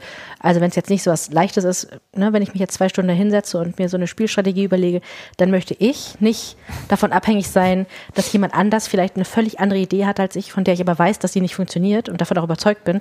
Dann möchte ich mich das nicht. Also das ist aber so meins. Ähm, es gibt da auch andere Menschen, die spielen, die sprechen sich gerne ab und überlegen gerne gemeinsam, wie man es am besten machen könnte. Ich finde das anstrengend. Wir spielen auch nicht mehr so viele kooperative Spiele. Ja. Das Problem bei uns äh, oder in den Spielgruppen, mit denen ich äh, viel spiele, neigen manche Spieler, ich selber auch dazu, immer so den Alpha-Spieler-Paar zu übernehmen. Ja. Wenn du dann andere Leute dabei hast, die jetzt nicht so viele Brettspiele spielen, die das Spiel noch nicht so häufig gespielt haben, die vielleicht die Strategie nicht kennen, neigt man sehr häufig dazu, denen so ein bisschen das Spiel zu erklären. Ja. Wäre ganz gut, wenn du jetzt vielleicht dies und das machst, weil dann könnten wir in der nächsten Runde dies und jenes machen. Ja. Und dann fühlen manche Leute sich so ein bisschen überrumpelt. Ja. Klar, ne? du übernimmst ja im Endeffekt das Spiel für die. Ja. Äh, nimmst denen so ein bisschen dann die Verantwortung weg und aus dem Grund ist bei uns äh, kooperativ auch nicht mehr so gefragt. ne? Okay, okay. Also, gibt's, äh, da gibt es dann auch noch kooperative Spiele, wo man mehrere Menschen gegen einen anderen Menschen spielen oder gegen zwei, also das ist so zwei Gruppengruppen, das ist sowas. Also So Team, Team Games oder Team so. Games oder, oder- das denn dann? Ja, Äh, sowas, wo du dann sowas wie ein Overlord hast. Ne? Ah das ja, gibt's ein natürlich Overlord, auch. Ne? okay. Das ist ja so, das, wo dann einer das Böse steuert oder und die anderen halt versuchen, gemeinsam gegen das Böse zu spielen. Da gibt's auch welche. Klar. Würdest du die dann auch ausschließen? Also ich für mich ja, weil die Ja. meistens dann wieder ein Genre haben, was so Fantasy-lastig ist, dass mir das auch nicht gefällt. Also ich bin schon anstrengend, was so ein Spiel Okay. so ausgeht. Ich ähm, bin da schon sehr speziell. Also ich würde das ausprobieren einmal, aber meistens ist das bei mir so ein Schubladendenken. Hat mich nicht überzeugt, spiele ich nicht nochmal. Okay. Was wäre da ein Beispiel für ein Overlord? Decent zum Beispiel ist halt so Fury ein of Dracula. Ja, sowas. Da gibt's halt Sowas, so große Titel, die halt, ne, Fury of Dracula hat zum Beispiel sogar ein super Thema. ge- Ja, super, sieht total gut aus. Spiel. Ist ein gutes Spiel, aber oh ja, weiß ich nicht. Man ist ja schon den ganzen Tag über nett, dann ist es ja auch schön, bei so einem Spiel mal nicht so nett zu sein.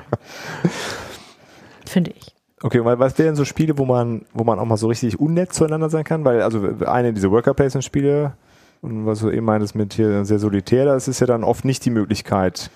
Also, es ist ja im Grunde egal, was ich mache, das tangiert dich ja, Ja, ja, genau, relativ das gering. Muss ja gar nicht ja. offensiv böse sein. Es kann ja auch sein, dass wir einfach so ein Spiel haben, so ein ganz normales Mainstream-Spiel, wie zum Beispiel Istanbul, wo man sich einfach daran messen kann, wer besser ist. Ah, okay, okay. Das reicht ja schon. Ne? Also es Dass muss gar nicht in der einfach- Mechanik äh, Das verankert muss sein. nicht unbedingt in der Mechanik sein. Das kann ja auch einfach sein, dass man so hinter dieses Edge. Okay, Ne, ich habe doppelt so viele Punkte wie du.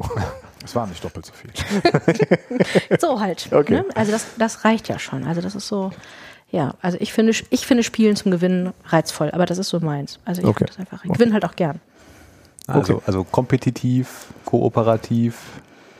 Was ist eigentlich mit Glück? Also wir haben ja, also gerade, wir haben ja relativ viel über Strategie gesprochen, Ja. ne? So, so, so mit so Strategiecharakter, man muss irgendwie was aufbauen, äh, was einem, was hatten wir gerade eben, diese Punktemaschine da, äh, man muss irgendwie Gebiete kontrollieren, also wo man Genau, Das- Glück das könnte hat ja erstmal eine Komponente sein, die überall Glücks- eingeflochten wird. mal mehr, mal weniger Genau. vielleicht. ein bisschen auf das Spiel an. Die meisten etwas schwereren Spiele äh, haben tatsächlich einen geringeren Glücksanteil, Ja.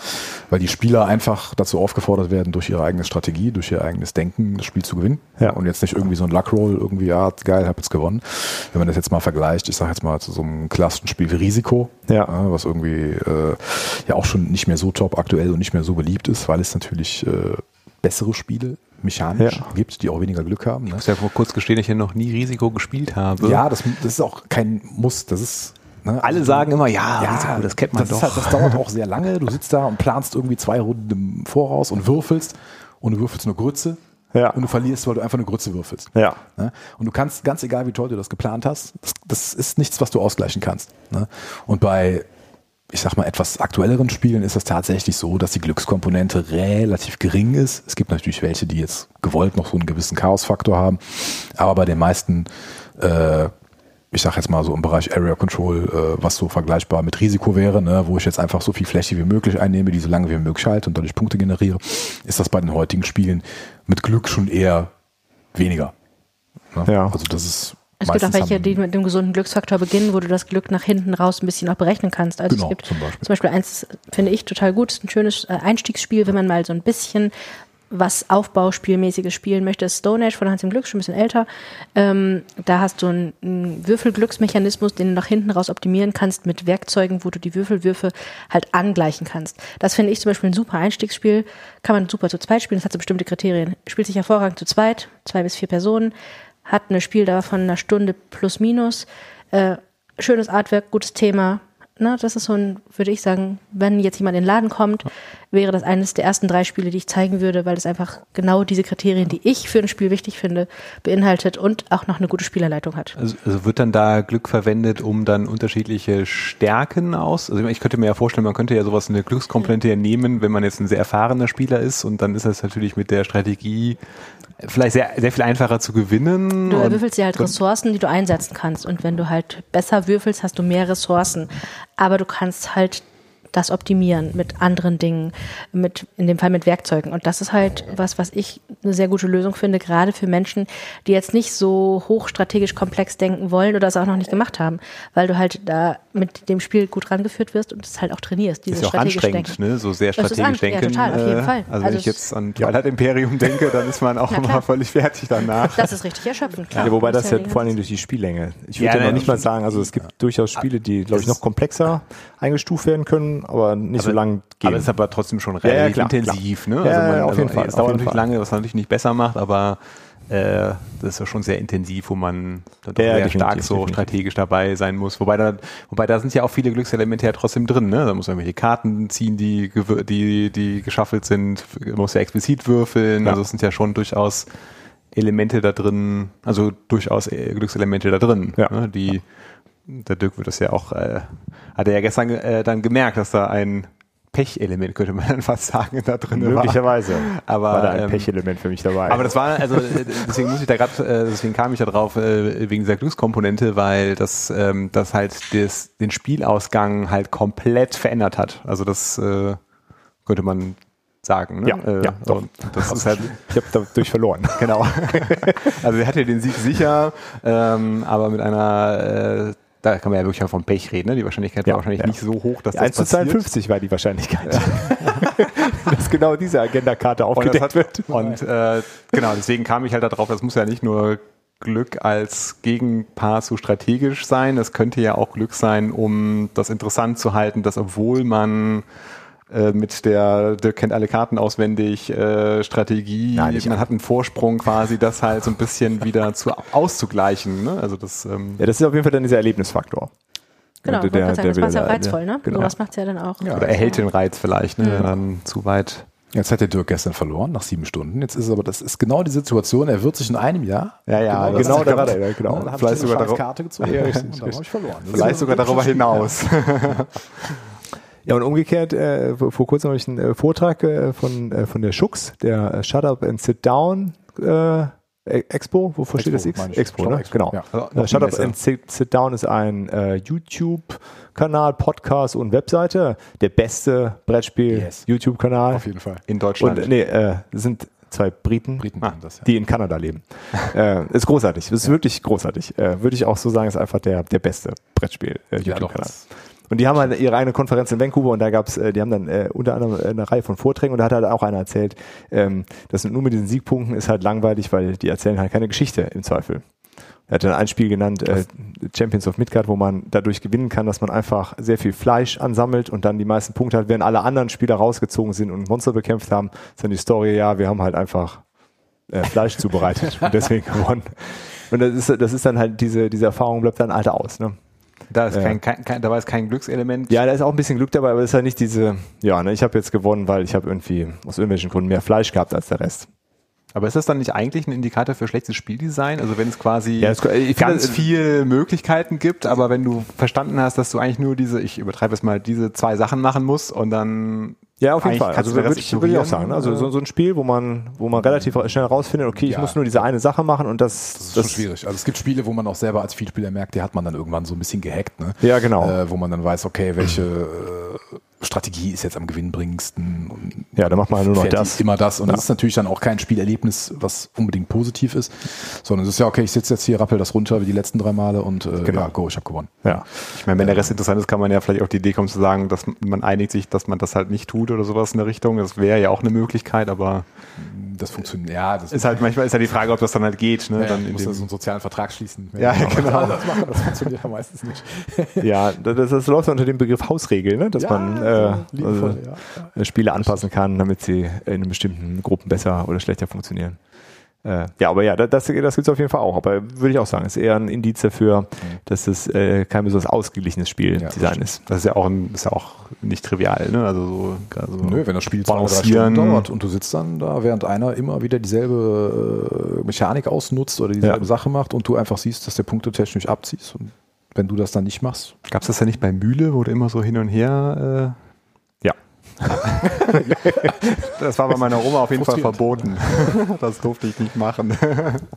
Genau, das ist auch so ein Hack. und ja, dann, genau. äh, das ist gewinnt so, man halt so, müde. ne? genau. Äh, Ähm, genau, also kooperative Spiele hatten wir. Die sind, ja, muss man. finden, finden muss man mögen oder auch nicht. Aber Also- äh, da, da kommt es ja im Grunde immer wieder auf dasselbe zurück. Es muss halt in die Gruppe und für einen selber passen. Also man, es gibt ja. nichts, okay, nimmt einfach das und dann ist alles gut, sondern man muss halt rausfinden, was man selber und was seine Gruppe, Gruppe mag. Ne? Und da gibt's ja, ist der, bietet der Markt ja wahrscheinlich genügend, um sich auch auszuprobieren. Auf jeden Fall. Da gibt's halt für jeden Geschmack und für, je, für jeden Geschmack und das Tolle halt da ja auch für jeden Geldbeutel immer was. Und das finde ich halt so reizvoll, ne? dass du halt ja auch mit einem 8-Euro-Kartenspiel ähm, es gestalten kannst, dass ein ganzer Abend hervorragend gut läuft. Ja. Ja, Also du kannst auch mit dem, wenn du die richtige Gruppe hast, kannst du mit einem ganz einfachen Stichespiel den ganzen Abend Spaß haben. vielleicht, Ja. nicht, vielleicht nicht nur einen Abend. Vielleicht nicht nur einen Abend. So, und dann jetzt, äh, sagen wir mal, man, man hat da Lust irgendwie drauf, aber äh, man hat keine, keine Gruppe oder die anderen im Freundeskreis haben keine Lust dazu. Was kann man denn tun, um trotzdem in dieses Hobby einzusteigen? Also es gibt ja verschiedene Spielerunden. Ne? Ja. Auch in Köln gibt es verschiedene Spieletreffs, offene Treffs. Ganz viele von den Bürgerzentren bieten sowas an. Es gibt ganz viele Kneipen, da muss man mal so ein bisschen gucken, die Spieleabende machen, wo man halt auch gut ausgestattete Spieleschränke zum Teil findet. Also man kann nicht nur kegeln. Äh, Man kann auch Brettspiele spielen, auch Ah. alles über Schocken und Skat hinaus. Also das gibt's auch durchaus. Also es wird auch dadurch, dass das ist natürlich ein Trend. Ne? Da schwimmen natürlich Kneipen mit und gerade wo gerade so unter der Woche es ja natürlich viele Kneipen gibt, die nicht so gut besucht sind. Ja. Habt ihr so ein paar Empfehlungen hier in, im Raum Köln oder auch äh, in ganz Deutschland irgendwas, äh, wo ihr Also sagt, da sollte man mal vorbeigehen? Berlin gibt's ein Spielecafé, was richtig gut ist. In Bonn auch. Ähm, in Berlin, das heißt Triangle. Ich bin ganz schlecht mit Namen. Ich glaube Triangle. In Bonn muss ich gerade mal drüber nachdenken. Voyager. Würfel und. Zucker. Voyager. Und es gibt Das Würfel und Zucker ist in Würfel Hamburg. und Zucker in Hamburg, Ja. genau. Das, also es gibt so ein paar Sachen, die wirklich richtig gut sind. In Köln gibt's was nicht. Also es gibt nicht so die Anlaufadresse. Es gibt in Köln den Alibaba Spieleclub, der spielt mittwochs im ähm, Altenberger Hof in Nippes. Mhm. Da kann auch jeder hingehen bei diesen Spieletreffs hat man oft das Problem, dass man da als Neuzugang manchmal nicht so willkommen wird, wie man sich das vorstellt. Das ist schon eine Hürde. Ne? Man muss halt schon selber die Initiative ergreifen und dann zu einem Tisch gehen und sagen, darf ich mal mitspielen oder ne? Das ist halt so der Spieler an sich, gerade in so Clubs, hat halt so die Angewohnheit, auch so in seinem Lebensraum sich aufzuhalten und nicht nach rechts und links zu gucken. Das ist schon ein bisschen schwierig. Ähm, es gibt auch Spieleläden, bei uns leider nicht, weil wir einfach keinen Platz haben. Also wir würden das auch machen, aber wir haben einfach keinen Platz. Ähm, aber es gibt auch so Kirchengemeinden und so freie Spieletreffs. Also Ja. einfach Facebook-Seiten sind dafür super. Da kann man Ja. auch mal gucken, ne? Gleichgesinnte finden. Da findet man auch oft Kontakte. Da bilden sich auch dann einfach private Gruppen und ist einfach ein gutes Medium, halt mal neue Leute zu sehen, zu treffen. Früher, wir hatten früher ein schwarzes Brett. Das ist seit Facebook-Zeiten, glaube ich, nicht mehr benutzt worden. ähm, aber es ist halt einfach so. Ähm, ja, wir haben auch immer wieder mal Flyer am Laden von Spieletreffs, die ich jetzt nicht so offen nennen möchte, Ja. weil die auch gar nicht, gar nicht die Räumlichkeiten haben. Ja, ja, ja. Äh, aber da könnt ihr gerne uns fragen. Das gehen wir dann auch raus. Das muss Ja. auch passen. Bei manchen passt doch einfach nicht. Ja, ja, Je nachdem, wer diesen Spieletreff halt so macht, äh, sind, passen ja auch nicht immer die Spieler und die Idee des Spieletreffs zusammen. Da sind auch ganz unterschiedlich orientierte. Aber da, das gibt es ganz viel. Also es gibt schon ne, die ähm, eine von diesen Brettspiel-Köln-Seiten oder Spielen in Köln-Seiten hat auch einen eigenen Treff, dienstags in Ehrenfeld. Okay. Da kann man auch hingehen. Also es gibt ganz viele offene Treffs, wo man halt was machen kann. In Köln halt kein so ein zentrales Café, ne, wie Ja. halt Hamburg, Bonn und ähm, Berlin. Das gibt's hier leider nicht. Das ist, glaube ich, den Kölner Gastromieten geschuldet, dass sich das keiner traut, Okay. weil so der Spieler an sich sich ja auch gerne mal an einem Glas Cola festhält über acht Stunden, Twilight Ja. Imperium. Und dann ist das natürlich, um so ein Kölner Lokal zu unterhalten, jetzt nicht gerade gewinnbringend. Das ist Ja. schon auch so eine Hürde, die man nehmen muss, da sich irgendein Konzept zu überleben. Ja, ich, ich Ne, weiß, also- dass das auch für das Voyager in Bonn ähm, echt herausfordernd ist. Das ist eine Herausforderung und ähm, ich werde in zwei Wochen, ähm, ich muss gerade mal überlegen, 22. März, glaube ich, das ist ein Sonntag, in der Kneipe, in der ich kegeln gehe, das mal ausprobieren. Äh, die machen alle zwei Wochen sonntags ein Quiz, ein Kneipenquiz, was Ah, ja. richtig cool ist, also wirklich Ja. richtig gut. Ähm, und mit dem wird, die hat das eine schöne Kneipe, in Ehrenfeld eine schöne Eckkneipe, ähm, das mal ausprobieren, wie das da angenommen wird. Die Schwierigkeit, die ich bei solchen Spieletreffs sehe, ist halt, dass da oft Menschen kommen, denen eine gewisse Sozialkompetenz fehlt, die so ein Treffen dann auch schnell ähm, schwierig machen. Ne? Das ist halt so, dass dass es dann schwierig ist für andere, mit denen zu spielen, wenn man mit denen halt nicht so gut interagieren kann. Und das ist halt schwierig. Also da so ein, so ein Gleichgewicht reinzubringen, da brauchst du schon Ja. eine große Gruppe, die das auffängt oder eine, eine sehr gemischte Gruppe. Und es gibt halt oft welche, die dann halt ähm, ja einfach auch schwierig sind einzubinden in so eine Ja. Spielerunde. Ja. Ne? Das ist halt auch so, das finde ich auch immer das Schwierige. Das ist halt auch so, ne? Deswegen fragen wir auch im Laden so, mit wem spielst du? Was sind das für Leute? Weil ich bin der Meinung, dass man bestimmte Sachen mit bestimmten Menschen besser nicht spielen sollte, weil es einfach nicht funktioniert. Ja, ja, es ist ja am Ende ein soziales. Es ist auf jeden Ding, Fall was ne? total. Das sind ja Gesellschaftsspiele. Genau. Genau. Ich glaube, das ist ja doch der ja, Überbegriff. Das ne? ist einfach so. Ja, und dieser Gesellschaftsaspekt ist nicht außer Acht zu lassen. Und wir beide finden es schon schwierig, mit Menschen zu spielen, die zum Beispiel jeden Zug optimal nachdenken. Gerade wenn Ja. man so ein Spiel ausprobiert. Ne? Wir spielen ganz intuitiv, wir zocken das runter. Es ist nach drei Zügen ungefähr klar, wer gewinnt. Ähm, das Spiel wird trotzdem zu Ende gespielt, aber wir spielen das halt einfach so weg. Ne? Ja. Das ist halt auch wichtig. Wir, ne, wir konsumieren das ja nicht. Das, wir machen das ja dann in dem Pro, ähm, Punkt ja auch professionell. Also wir wollen ja testen, Ja, was das Spiel ja, kann, klar, was es hergibt, was es für Schwächen hat, für wen es tauglich ist. Da wollen wir aber nicht den optimalen Spielzug. Das brauchen wir in dem Moment nicht. Ja, wir wollen das klar. einfach spielen. Ne? Wenn da drauf steht 20 Minuten, wollen wir auch in 20 Minuten fertig sein. Und dann ist es halt schon so, dass es für uns manchmal schwierig ist, das mit anderen Menschen so auszuprobieren, weil wir wissen, das schaffen wir jetzt nicht in 20 Minuten. Mhm. Ne? Da brauchen wir jetzt eine Stunde für. Ja, Dann ähm, probieren wir das lieber wann anders aus. ja, ja, verstehe, verstehe. Ja. Und, und äh, neben so irgendwie äh, lokalen Spieltreffs gibt es also jetzt, wir hatten ja eben die Spiel, also die in Nürnberg ist ja raus, da kann man ja nicht als äh, Nee. äh, Nicht-Fachmensch hin. Äh, dann die Spiele in Essen ist ja sehr groß. Äh, gibt es noch andere Veranstaltungen, wo man hingehen kann, Leute treffen und irgendwie Ganz ausprobieren? Größere? Ja, es gibt die Ratinger Spieletage. Ich bin leider jetzt nicht vorbereitet auf so Daten, aber Nee, nee. ähm, kann die einfach so nennen. Das könnt ihr im Netz auch nachschauen. Also es gibt die Ratinger Spieletage, es gibt äh, in Darmstadt spielt, es gibt NRW spielt, dann gibt es diese ganzen ähm, Stadtland spielt, also lauter Veranstaltungen rund ums Brettspielen. Ja. Die spielt auch in Duisburg, die ist jetzt irgendwann im Frühjahr. Das ist so eine. Ja, die ist jetzt bald, Die ist ja. jetzt bald. Ich Also als Ableger von. Nee, gar nicht. Das ist ähm, von der ähm, Spiel, ähm, von der Spielerei, Quatsch, in, von der Spielbox, der einer der größten Spielefachzeitschriften, die es gibt, von denen organisierte Spielemesse in Duisburg im Landschaftspark. Auch so eine freie Messe, auch mit Verkaufsständen, wo man ausprobieren kann, wo Autoren stehen, wo Verlage stehen.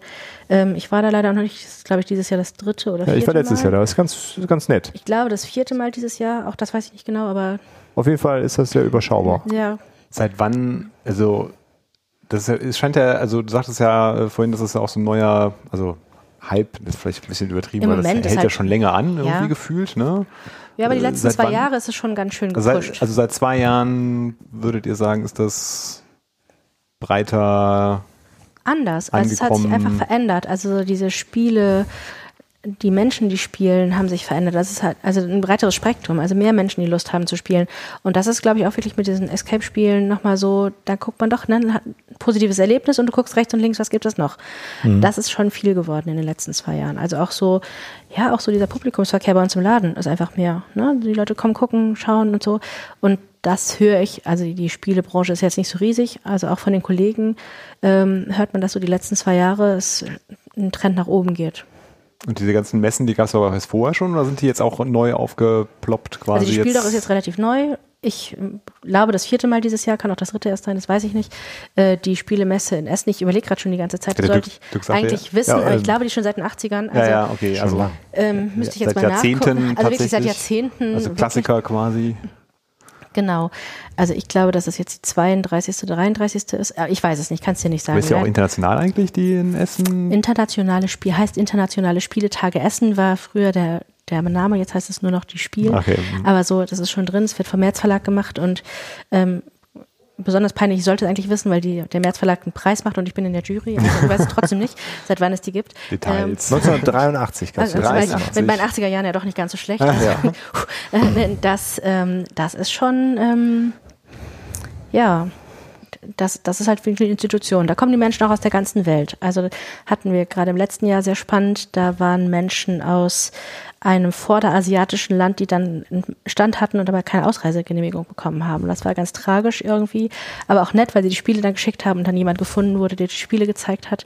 Ähm, ja, das ist schon, das ist wirklich schon eine weltweit. Das ist ja wirklich sehr international dann. Ja, da gibt es ja. in New York noch eine ganz große, da war ich jetzt noch nie, die muss noch größer sein. Äh, wahrscheinlich auch durch die Größe der Stadt und des Landes ähm, begründet, aber da gibt es wohl auch sowas. Ne? Noch so aber auch so eine neuere oder auch so eine seit, seit Jahrzehnten? Etabliert? nicht seit Jahrzehnten, die gibt es auch schon was länger, aber da bin ich jetzt wirklich, dadurch, dass ich ja selber noch nie war und das ja auch so weit weg ist. Naja, ja, ähm, also ich versuche nur so zu. Ne, gibt es auch schon länger. Seit ja. zwei Jahren hat so ein Trend gibt, also mir, mir gar nicht nee, bewusst, also die gibt es so schon länger als zwei Jahre, aber ich kann dir nicht genau sagen, seit wann es das gibt. Gar nicht bewusst, dass es so viele Möglichkeiten gibt, so viel Messen, Treffs, größere, das ja schon eine Nische versteckt sich so vor der Allgemeinheit, hat man manchmal das Gefühl. Ja, das ist ja, also Nischen sind ja, das klingt halt immer so, als wenn Nischen klein sind, aber das ist ja immer alles relativ, ne? Also ja. die, also Nischen können halt auch riesig sein.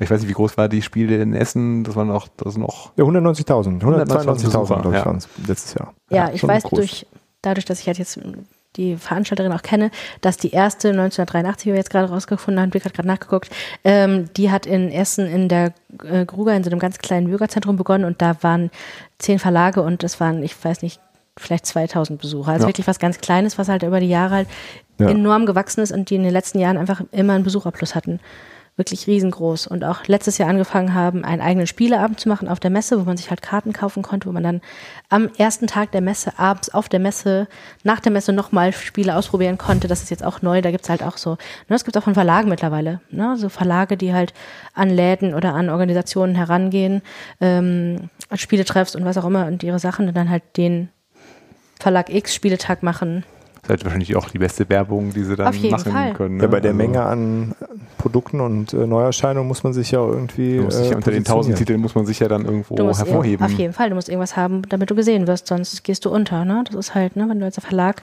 200 Neuheiten im Jahr hast, äh, was manche Verlage leider wirklich machen, ähm, da sind natürlich nicht nur Rosinen bei. ja.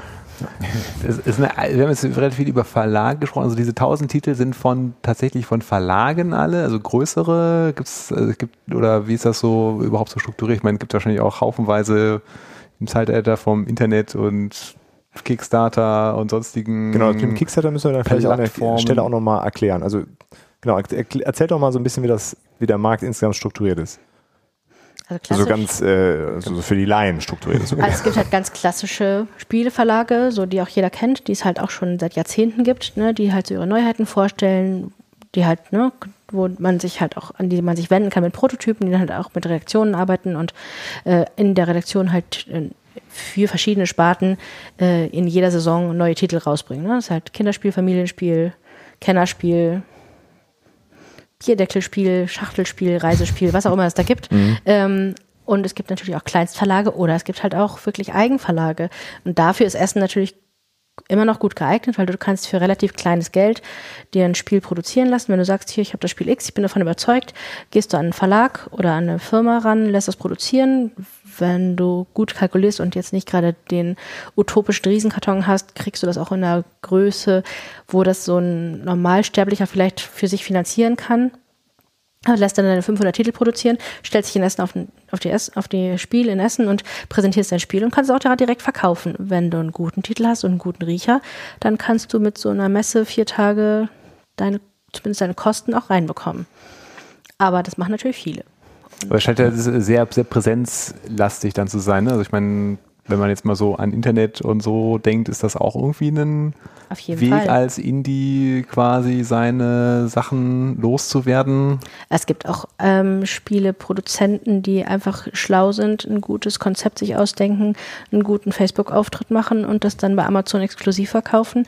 Das funktioniert auch, gibt es auch immer wieder. Ne? Das sind zwar Spartenphänomene, aber es gibt es. ist wahrscheinlich ein bisschen schwieriger, ne, weil das ja per Definition ja ein sehr physisches Ding ist. Das will man sich vielleicht angucken. Ja, aber wenn du ein gutes Spiel hast und du spielst das jetzt mit, wir spielen jetzt ein gutes Spiel, wir sind zu viert, wir zwei von uns sind mega überzeugt, nehmen das nach Hause, spielen das wieder mit vier Menschen und ja, ja. sind wieder zwei Menschen, dann kannst du es ja mathematisch ausrechnen. Angesteckt, ja. Das geht halt schon schnell, ne? Also das ist halt, wenn es wirklich was Gutes ist, von dem du überzeugt bist, dann neigt der Mensch ja auch dazu, das jemand anderem mitzuteilen und vielleicht auch Interesse zu wecken. Man kann es ja auch heutzutage äh, über die sozialen Medien pushen. Man schickt an so ein paar Leute, die auf YouTube ihre eigenen genau, Brettspiele An die Briten Review, nach Kanada genau, und genau. hofft, dass man das Schickst dann... du ein Demo-Exemplar mit einem netten Brief dabei. Vielleicht, keine Ahnung, kann man ausprobieren, machen die das. Ne? Ja. Vielleicht erbarmt sich da einer und testet das mal. Und sobald irgendwie so ein Produkt so eine gewisse Präsenz äh, bei einem etwas bekannteren YouTube-Kanal oder bei einem Blogger oder auf einem Facebook-Account oder bei Instagram hat, ist das schon mal eine super Werbung. Ne? Auch für jemanden, der das Ganze in Kleinstmenge äh, produziert. Ja.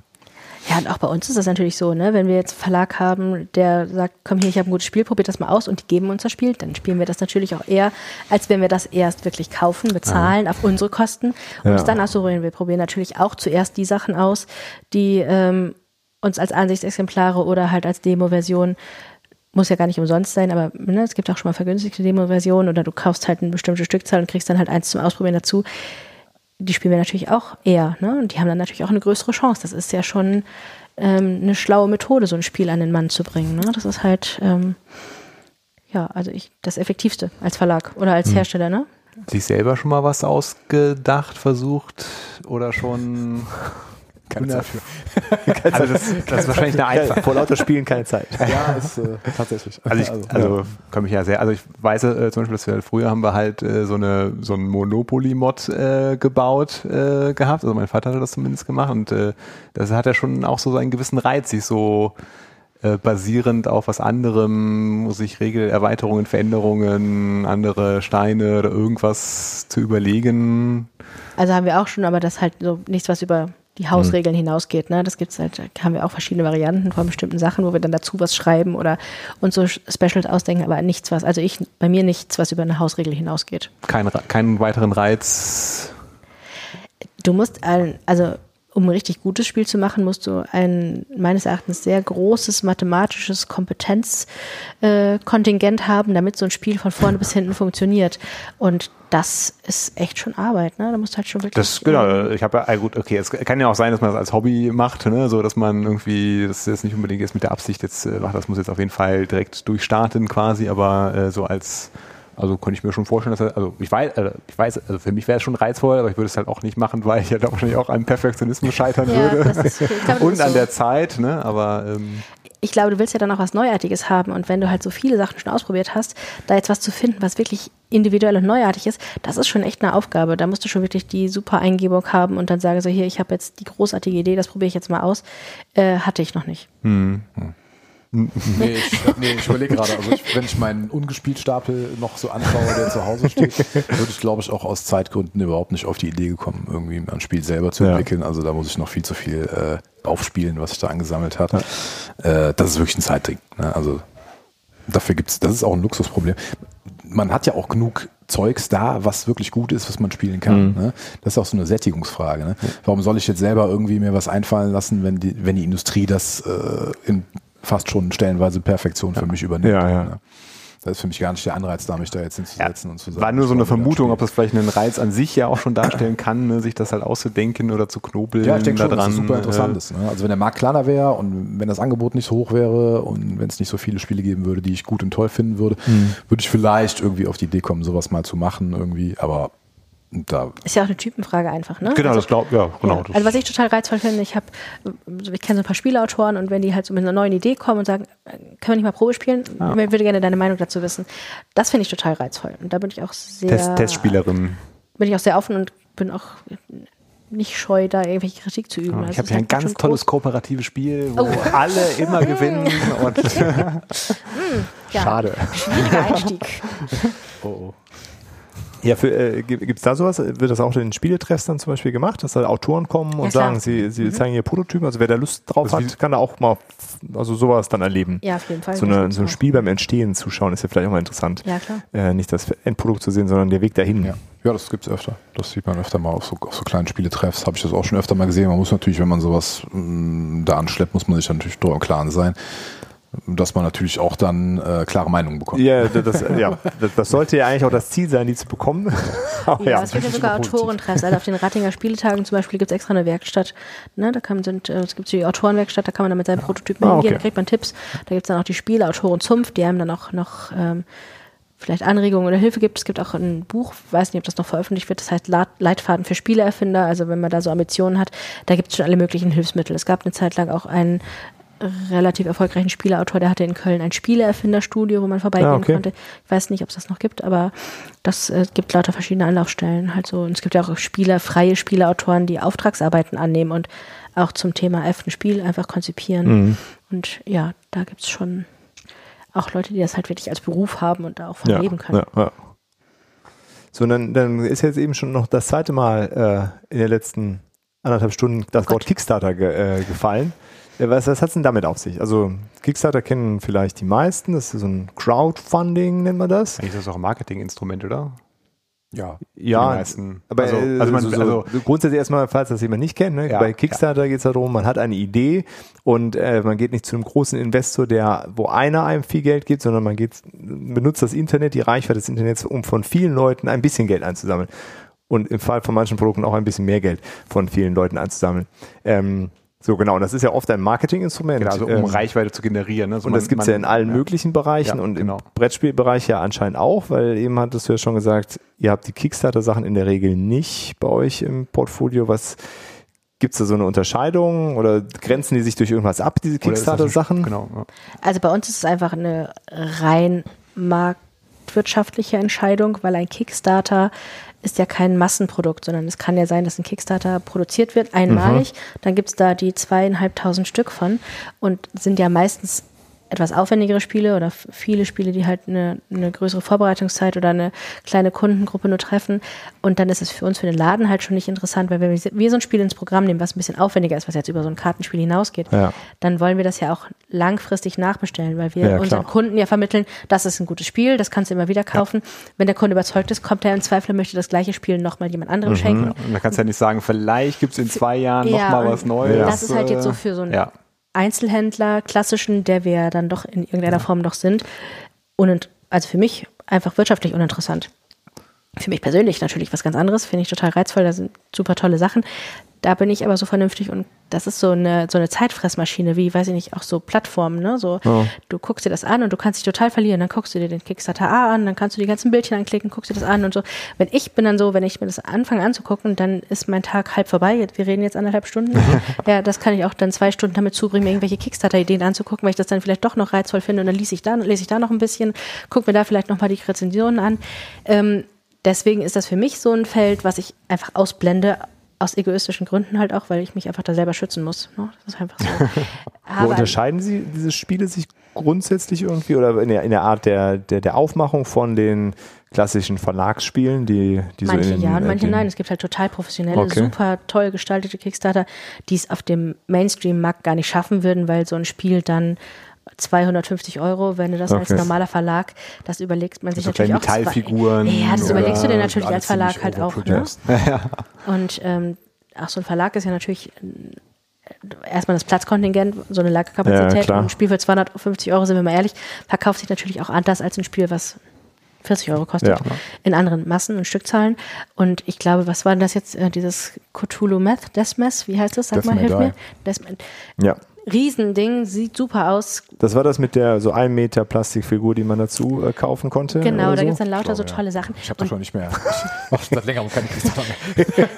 ich glaube, ich glaub, das war das aber. Das, Ja. okay. super beeindruckend, sieht total toll aus, ist aber ein wirklich absolutes Nerdprodukt meines Erachtens. Ist auch kooperativ. Auch das noch. Da, Gottes Willen. deswegen ist das so deswegen- uninteressant. Aber es, ist ja, aber es ist ja schon cool, dass es halt überhaupt die Möglichkeit halt gibt, da Reichweite zu schaffen für so wirklich sehr äh, aufwendig produzierte Sachen. Ne? Also wenn da jetzt, wenn Ja, es halt eine, sich eine Gruppe findet, die da halt Wert drauf legt und dann halt auch durchaus bereit ist, das halt äh, zu, ähm, dann halt zu bezahlen, äh, dann Ja, total toll. ist ein Verlag halt unter Umständen hat gar kein Interesse daran, weil das, man das halt gar nicht äh, ausreichend in Stückzahlen verkaufen kann. Genau, oder halt auch Kleinverlage, die sich das vielleicht gar nicht erstmal so leisten, die eine super tolle Idee haben und erstmal gar Das nicht so. Ris- ist ein Risiko. Ne? Ich meine, wenn du über Kickstarter gemacht hast und dann weißt du halt, da haben sich halt 5000 Leute für interessiert, dann hat man ja eine Basis, von der aus man ja auch arbeiten kann. Ne? Genau. Und es gibt ja auch durchaus Kickstarter, die unser Root-Beispiel zum Beispiel ist ein Kickstarter, relativ erfolgreich Ja. und wird jetzt von einem ganz normalen Verlag produziert. Noch nicht so, wie ich mir das vielleicht wünschen würde, in einer Regelmäßigkeit und Abrufbarkeit, wie das für so ein normales Spiel vielleicht so ist, aber es gibt einfach welche. Ne? Halt auch so für den normalen Kunden. Kickstarter, die super erfolgreich sind, werden im Normalfall von Verlagen übernommen. Da ist aber halt die Schnelllebigkeit halt wieder das Problem, weil so ein Verlag übernimmt ein Spiel von einem Kickstarter. Der Kickstarter ist von 2019. Der Verlag kauft die Rechte, produziert das Spiel, das wird in China produziert. Dann haben wir schon wieder Essen 2020, bis das Spiel dann vielleicht mal in Deutschland ist. Und dann muss das Spiel halt schon wirklich gut sein, dass die Leute auch noch das Interesse haben, es dann immer noch kaufen zu wollen. Das ist halt immer so die Waage, die du halten musst, halt auch als Verlag. Ne? Aber passiert das auch mit, also mit diesen Nischen-Genre-Produkten oder ist das dann eher für dieses, man, der Verlag identifiziert ein Spiel des Jahres kompatibles Spiel oder ist das, kann man das gar nicht so? Kannst du nicht pauschal sagen. Also wenn der Kickstarter mega erfolgreich war, dann wird der auch von einem normalen Verlag doch durchaus genommen. Ja, aber ich meine, ja- also ich meine, was Besseres kann einem ja nicht passieren. Ne? Man hat quasi die Bestätigung, dass es funktioniert, dass es sich verkauft. Ja, aber da Du musst ist halt ein bisschen mehr investieren, weil du natürlich das ein anderes Risiko da oder Weil der weniger Zeitfaktor Risiko ist halt quasi doch hast. noch wichtig, ne? ne? Ja, genau, weniger. Das, Also äh, ich meine Risiko faktisch auf die Käufer ab. Ne? Auch sehr, ja, ja. Ja. Und dadurch, dass der Markt ja relativ klein ist und die Interessen halt auch so, wenn je nachdem, wie groß der Kickstarter war und je nachdem, wie viele Menschen du ansprichst, musst du ja auch immer noch überlegen, ob jetzt noch immer so viele Menschen da sind, die das auch trotzdem noch kaufen wollen. Oder ob der Markt nicht gesättigt ist. Ist, das äh, ist bei einem Spiel halt schon immer schwierig. Kickstarter dann, ist das überhaupt, ist das eine deutsche Plattform? Nee, ist das Nee, internationale nee, US, Plattform. äh, US-Plattform. US-Plattform. Also das sind dann auch dann vor allem dann international, also englische Spiele oder ist das, äh, wie ist das so? International. Also, ne, es gibt halt auch. Es gibt auch deutsche Verlage, die Kickstarter machen. Es gibt auch große, renommierte deutsche Verlage, die erstmal auf Kickstarter probieren, ob das Spiel überhaupt so massentauglich. Das ist in Deutschland, glaube ich, gar nicht, ich weiß gar nicht, ob es erlaubt ist, wenn du ein deutscher Verlag bist. Das weiß ich gar nicht. Da gibt es auch so ein paar schi- verschiedene ähm, ähm, rechtliche Sachen, die, das weiß ich aber einfach nicht. Ähm, ich weiß nur, dass es deutsche große Verlage gibt, die auf dem amerikanischen Kickstarter-Markt Sachen vorproduzieren, um zu testen, ob sie für den deutschen Markt ähm, produktionstauglich sind, die die, dann ja, später okay. erscheinen. Ja, ja. Ich hoffe, dass ich das jetzt ähm, Ja. schwammig genug ausgedrückt habe, aber ja. Ja, aber ich meine, aber, okay, es macht ja natürlich dann schon Sinn, wenn man eh schon versucht, die Reichweite des Internets anzuzapfen, dass man ja dann auch international das versucht zu platzieren, oder? Ja, also, keine Frage. Als, also man, wenn wenn Ja, man schon mal es, auf Englisch würde Reichweite ich schon sagen, ist eher so die, die Hautsprache dann ähm, oft. Ja, doch. Bei auf den Fall. ja schon. Bei den komplexeren Sachen sowieso generell. Da ist einfach sowieso, ich sag mal jetzt nur in Deutschland. Der schreckt dann äh, vielleicht auch gar nicht so sehr ab, dass man das dann gar nicht auf Ja. Deutsch Und es ist bekommt, natürlich auch ne? schwierig, das Genau. mehrsprachig zu produzieren. Das ne? kostet Das wieder ist- Geld. Wenn du Genau. irgendwas mit Karten hast, Ja, ne, wenn das Kartentext äh, drauf ist. Material nicht spiel, äh, spielneutral ist. Also Vielleicht erstmal in zehn Sprachen produzieren, dann ist natürlich da wahrscheinlich Genau, viel also, von dem ne, Geld schon wieder dabei drauf, dass Also überhaupt dann jetzt am Wochenende ist, äh, ist ein Kickstarter gekommen, Fujikuro Deluxe. Und das ist halt äh, sprachneutral, das Spiel. Also das Spielmaterial ist nur die Anleitung halt, also in vier Sprachen. Äh, aber dann passt das halt, ne? dann, dann ging das. Das gibt es auch oft, ne? Das Genau. dann so vom Material Genau. her ganz sprachneutral drin, dass du eine Übersichtskarte hast, die dann halt mehrsprachig ist und dann halt nur Ja. die Anleitung halt dementsprechend Ähm, Aber es ist dann halt so speziell darauf äh, auch zugeschnitten. Also, das ja, stimmt. Sachen, die textlastig sind, äh, die sind ja manchmal auch spannend. Die ist dann halt schwieriger äh, sp- zu lokalisieren oder auf, ja, mit deutlich mehr Kosten verbunden. Aufwand halt einfach, ja. Ja, Ja. ja. Ähm, ja. Gibt es sonst mal zu den Kickstarter-Sachen noch was zu sagen? Äh, Gibt es da noch irgendwas, wenn da jetzt einer sagt, äh, Geheimtipps. Geheimtipps oder irgendwas, wo man darauf achten muss, wo man sagt, okay, äh, wenn das Kickstarter dich interessiert, ist das vielleicht, äh, schlag lieber beim Kickstarter, äh, Kickstarter zu, anstatt darauf zu warten. Man, man muss ja sagen, es ist ja kein Kauf, ne? Es ist ja eine Investition. Du, kann auch sein, dass du nichts bekommst, weil die Pleite vorher und genau. Bei Brettspielen ist es ja schon meistens so, dass das erst der Kickstarter überhaupt erst zustande kommt, wenn der die, die Preisgrenze erreicht ist, dann wird das Spiel auch produziert und wenn du dann halt den die Idee des Spiels, was es denn kosten sollte, als Kickstarter-Summe eingezahlt hast, dann bekommst du normalerweise auch ein, das Spiel. Aber da auch diese Spiele ja meistens in China produziert werden, muss man da auch Geduld haben. Ne? Ja, Also also es dass es immer dauert, halt ist schon halt, immer. Ich habe das auch schon ein paar Ja, Mal also- gemacht, da muss ja immer, dann wartest du dann immer und dann äh, manchmal bist du dann überrascht, was kommt denn da für ein Paket Irgendwann und dann kommt der äh, Postbote und denkst so, Genau. oh, was habe ich denn da bestellt vor einem Jahr?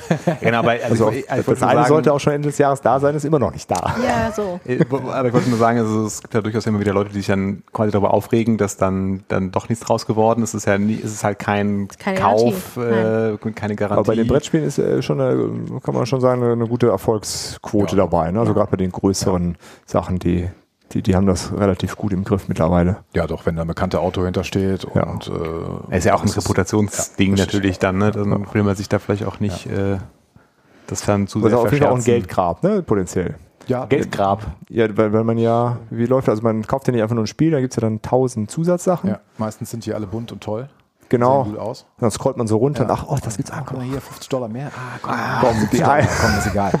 Ja, und dann zahlt man nochmal irgendwie 60, 70 Dollar Porto oben drauf und wenn man Pech hat, fährt man dann irgendwie zum Zoll und muss das dann noch da auslösen. So Ja. ungefähr, ne? Ah, zum Zollfahren ist ja auch Und, mal so äh, ein ja, super, macht voll schöne Spaß. Experience. Und, äh, ja, ich habe mir das inzwischen auch so ein bisschen abgewöhnt, weil der Stapel wird immer größer, ne, der Ja. ungespielten Dinge, einfach äh, aufgrund der Verfügbarkeit.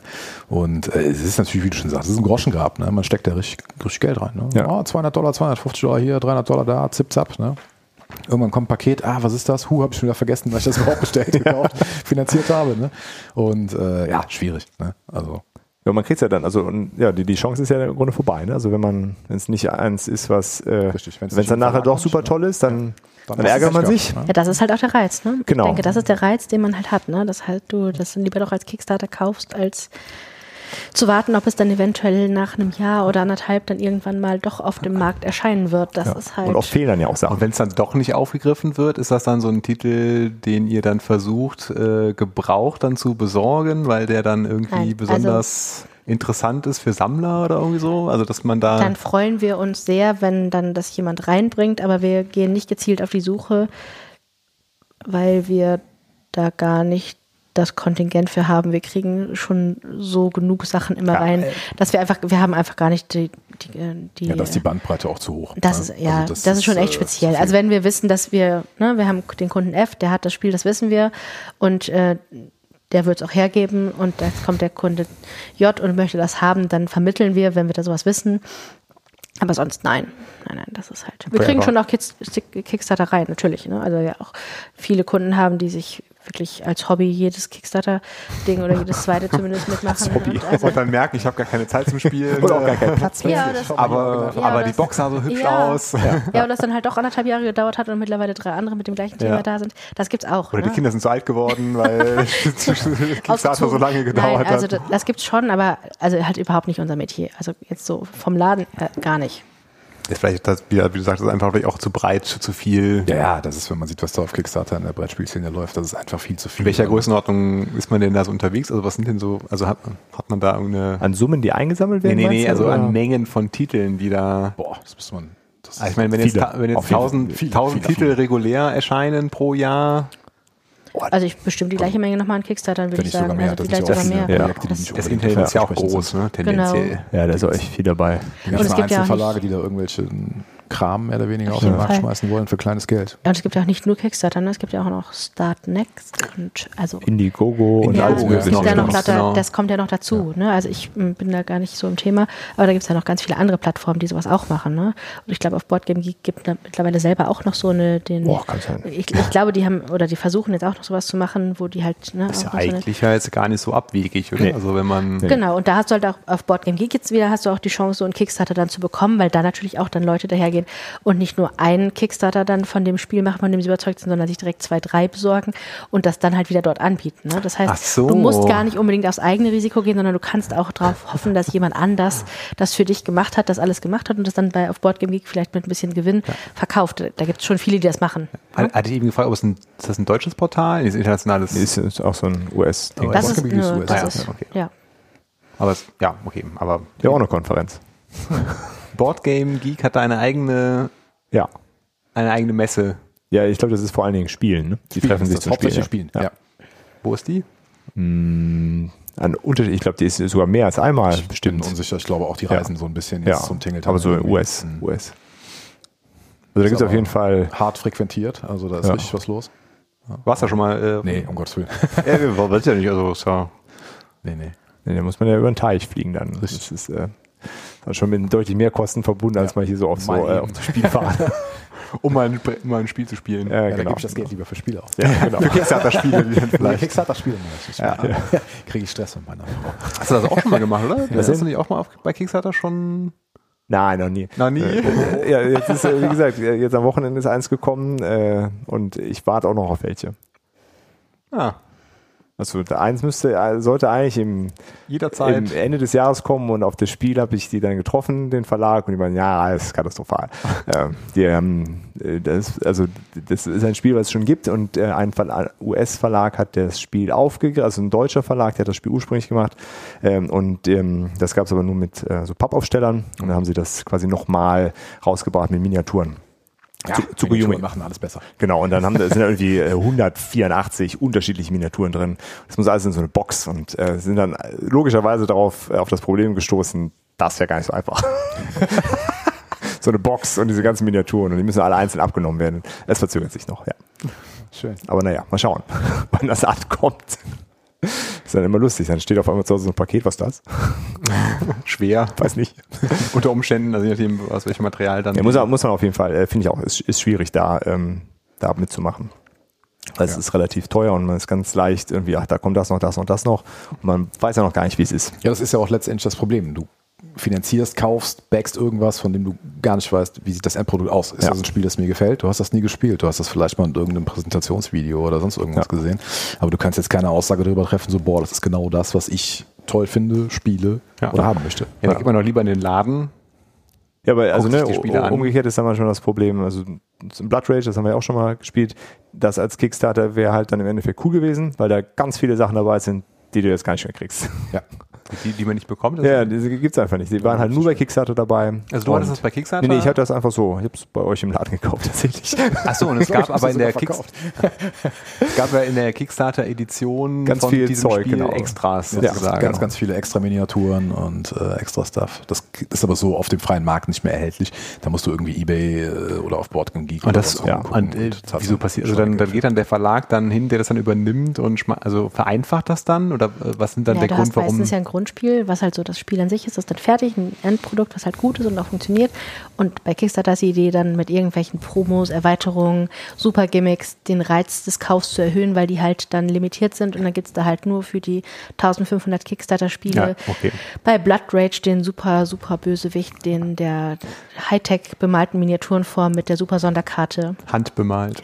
Ja, äh, hätte ja sein können, dass dann auch, ein, dass das bei dem, bei, dem, bei dem Kickstarter irgendwie noch in einer etwas anderen Form ist und dass, wenn das ein Verlag übernehmen möchte, dass er dann irgendwas noch daran ändert oder vereinfacht oder den, die Produktionskosten optimieren möchte, weil sich Ja, da sicherlich jemand was. Also- ausgetobt hat und eigentlich ist das aber gar nicht wirtschaftlich produzierbar, Genau, das skaliert. Das, meistens- sind ja, also das sind ja durchaus ja Faktoren, die man vielleicht dann gar nicht als äh, enthusiastischer Spieledesigner auf dem Schirm hatte oder das ignoriert hat, bewusst zum Beispiel, ne? Oder Einfach auch oft ein Kostenfaktor, ne? Ja, wir genau, haben also jetzt, also wir haben gerade die Idee, dass wir für ein bestimmtes Spiel eine individuelle Karte als Gimmick für unsere Kunden, eine Karte individuell als Spielbrettkarte halt, weil es halt zum Thema des Spiels passt. Und dann kostet aber eine einzelne Karte, es ist wirklich eine Spielkarte, die man so als Gimmick zu dem Spiel dazu nimmt, die nichts kann. Und da kostet aber dann jede Karte reine Produktionskosten 1,50 Euro. Und das ist halt, wenn du das dann halt als Verlag dir überlegst, das ist einfach schon ein riesen Kostenaufwand. Ne? Die muss ja dann auch, die ist jetzt nicht verpackt, das ist nur eine Karte, die würden wir so rausgeben.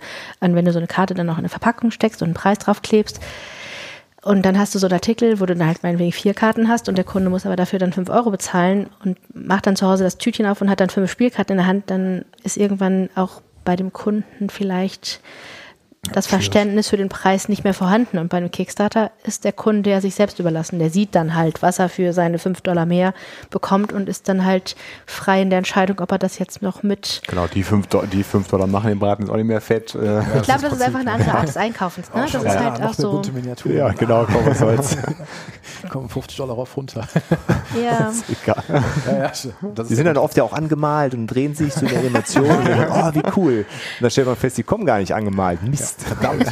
ach so, die muss man selber noch Ja, anmalen. ja, das, äh, die lassen die natürlich dann immer von den ganz tollen Leuten anmalen. Das ist- kannst du ja selber gar nicht leisten. Ja, Das ist ein Marketinginstrument, ne? kann man schon, kann man schon Genau, sagen. also ja, ich kenne das halt von anderen Produktkategorien und da ist das halt ganz oft ein, also dann war es vielleicht mal initial wirklich, ja, wir wollen das mal ausprobieren, ob das geht und dann war es halt tatsächlich jetzt einen sehr typischen in, in Investorencharakter gehabt, wenn man investiert und hofft, dass das dann tatsächlich klappt, ne, dass man da was von hat.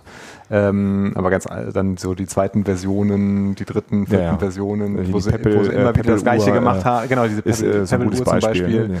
Das war dann danach, aber ist ja völlig klar, die, die Wahrscheinlichkeit, dass du das Produkt bekommst, war relativ hoch, weil sie haben das halt beim ersten Mal äh, hinbekommen, das halt Ja. zu machen. Und dann war es halt mehr so ein Multiplikator, Marketing-Plattform, um die Leute da zu erreichen. Ja, so ist es bei, bei Brettspielen im Grunde auch. Ne? Es gibt welche, das sind einfach kleine, kleine Verlage, die haben eine schöne Idee und versuchen die rauszubringen und dann gibt es halt größere Verlage und die benutzen das halt ganz klar als, als Marketinginstrument und die wissen auch, dass sie das Spiel danach so rausbringen, ohne den ganzen anderen Also die Stuff. schalten dann Facebook-Ads, um zur Kickstarter-Kampagne zu verlinken, um dann da Na, es gibt ja auch Verlage, die machen das ganz gezielt. Ne? Die gucken bei Kickstarter was richtig Gutes, gucken, wie die Kickstarter laufen und kaufen sich dann die Rechte und bringen das dann raus. Erstmal individuell auf ihrer eigenen Verlagsseite und gehen, bringen das dann erst in den Handel. Das gibt's auch. Da muss man halt ein Gespür für haben. Ne? Ja. Das ist halt, halt fährst natürlich auch ein relativ hohes Risiko. Aber es gibt Verlage, die das richtig gut können und da auch richtig renommiert mit geworden sind. Sehr erfolgreich. Jo. Wollen wir zum Abschluss denn jetzt noch ein, ein Spiel spielen? wir die Katze explodieren lassen? Genau. Dann haben wir doch die Experience, wie man sowas äh, erklärt bekommt und äh, Wusstest du das, Dirk, dass wir was spielen?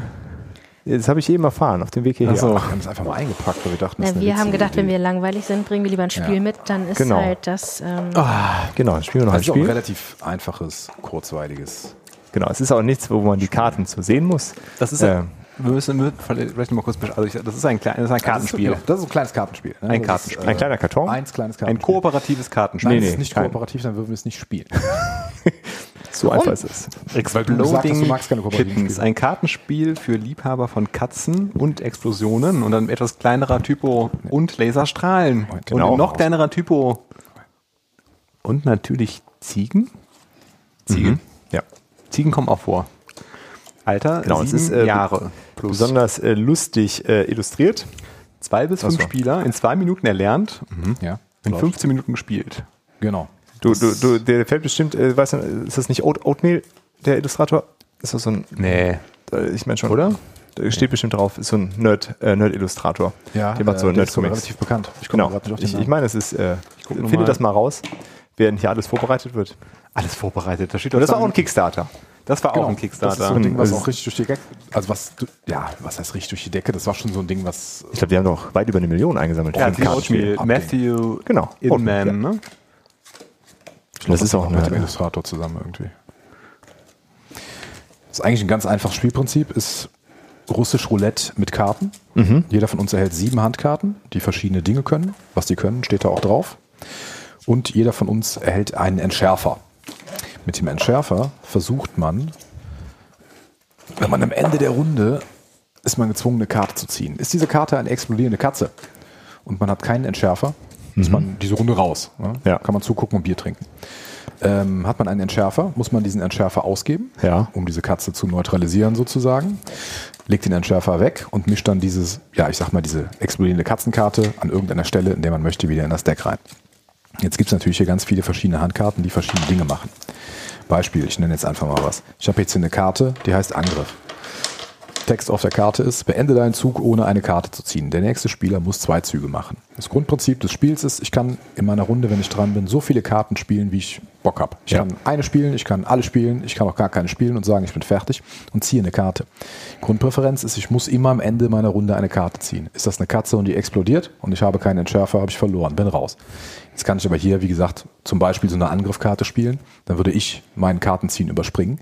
Der Spieler nach mir wäre zweimal dran, zieht also faktisch zwei Karten. Er könnte jetzt aber sagen, es gibt eine Karte, auf der steht Nö. Ne, Will ich nicht? Nö. Kann er sagen, nee, ich will das nicht. Ich spiele jetzt die Nö-Karte. Dann kann ich aber sagen, Moment mal, ich habe auch eine Nö-Karte. Dann kann ich seine Nö-Karte negieren. Dann kann der Dirk jetzt sagen, Moment mal, ich will aber, auch eine Nö-Karte. rausfliegt. Ich kann auch, ne, ich kann seinen Genau. negieren und so geht das dann immer hin und her. Ich kann Das ist ein auch sehr lustiges Spiel. das ist echt cool. Ich kann auch beispielsweise sagen, es gibt eine Karte, da steht Wunsch drauf. Dann kann ich sagen, der Dirk, zwinge ich jetzt, dann muss mir eine Karte geben. Ja. Kann er mir irgendeine von seinen Handkarten geben.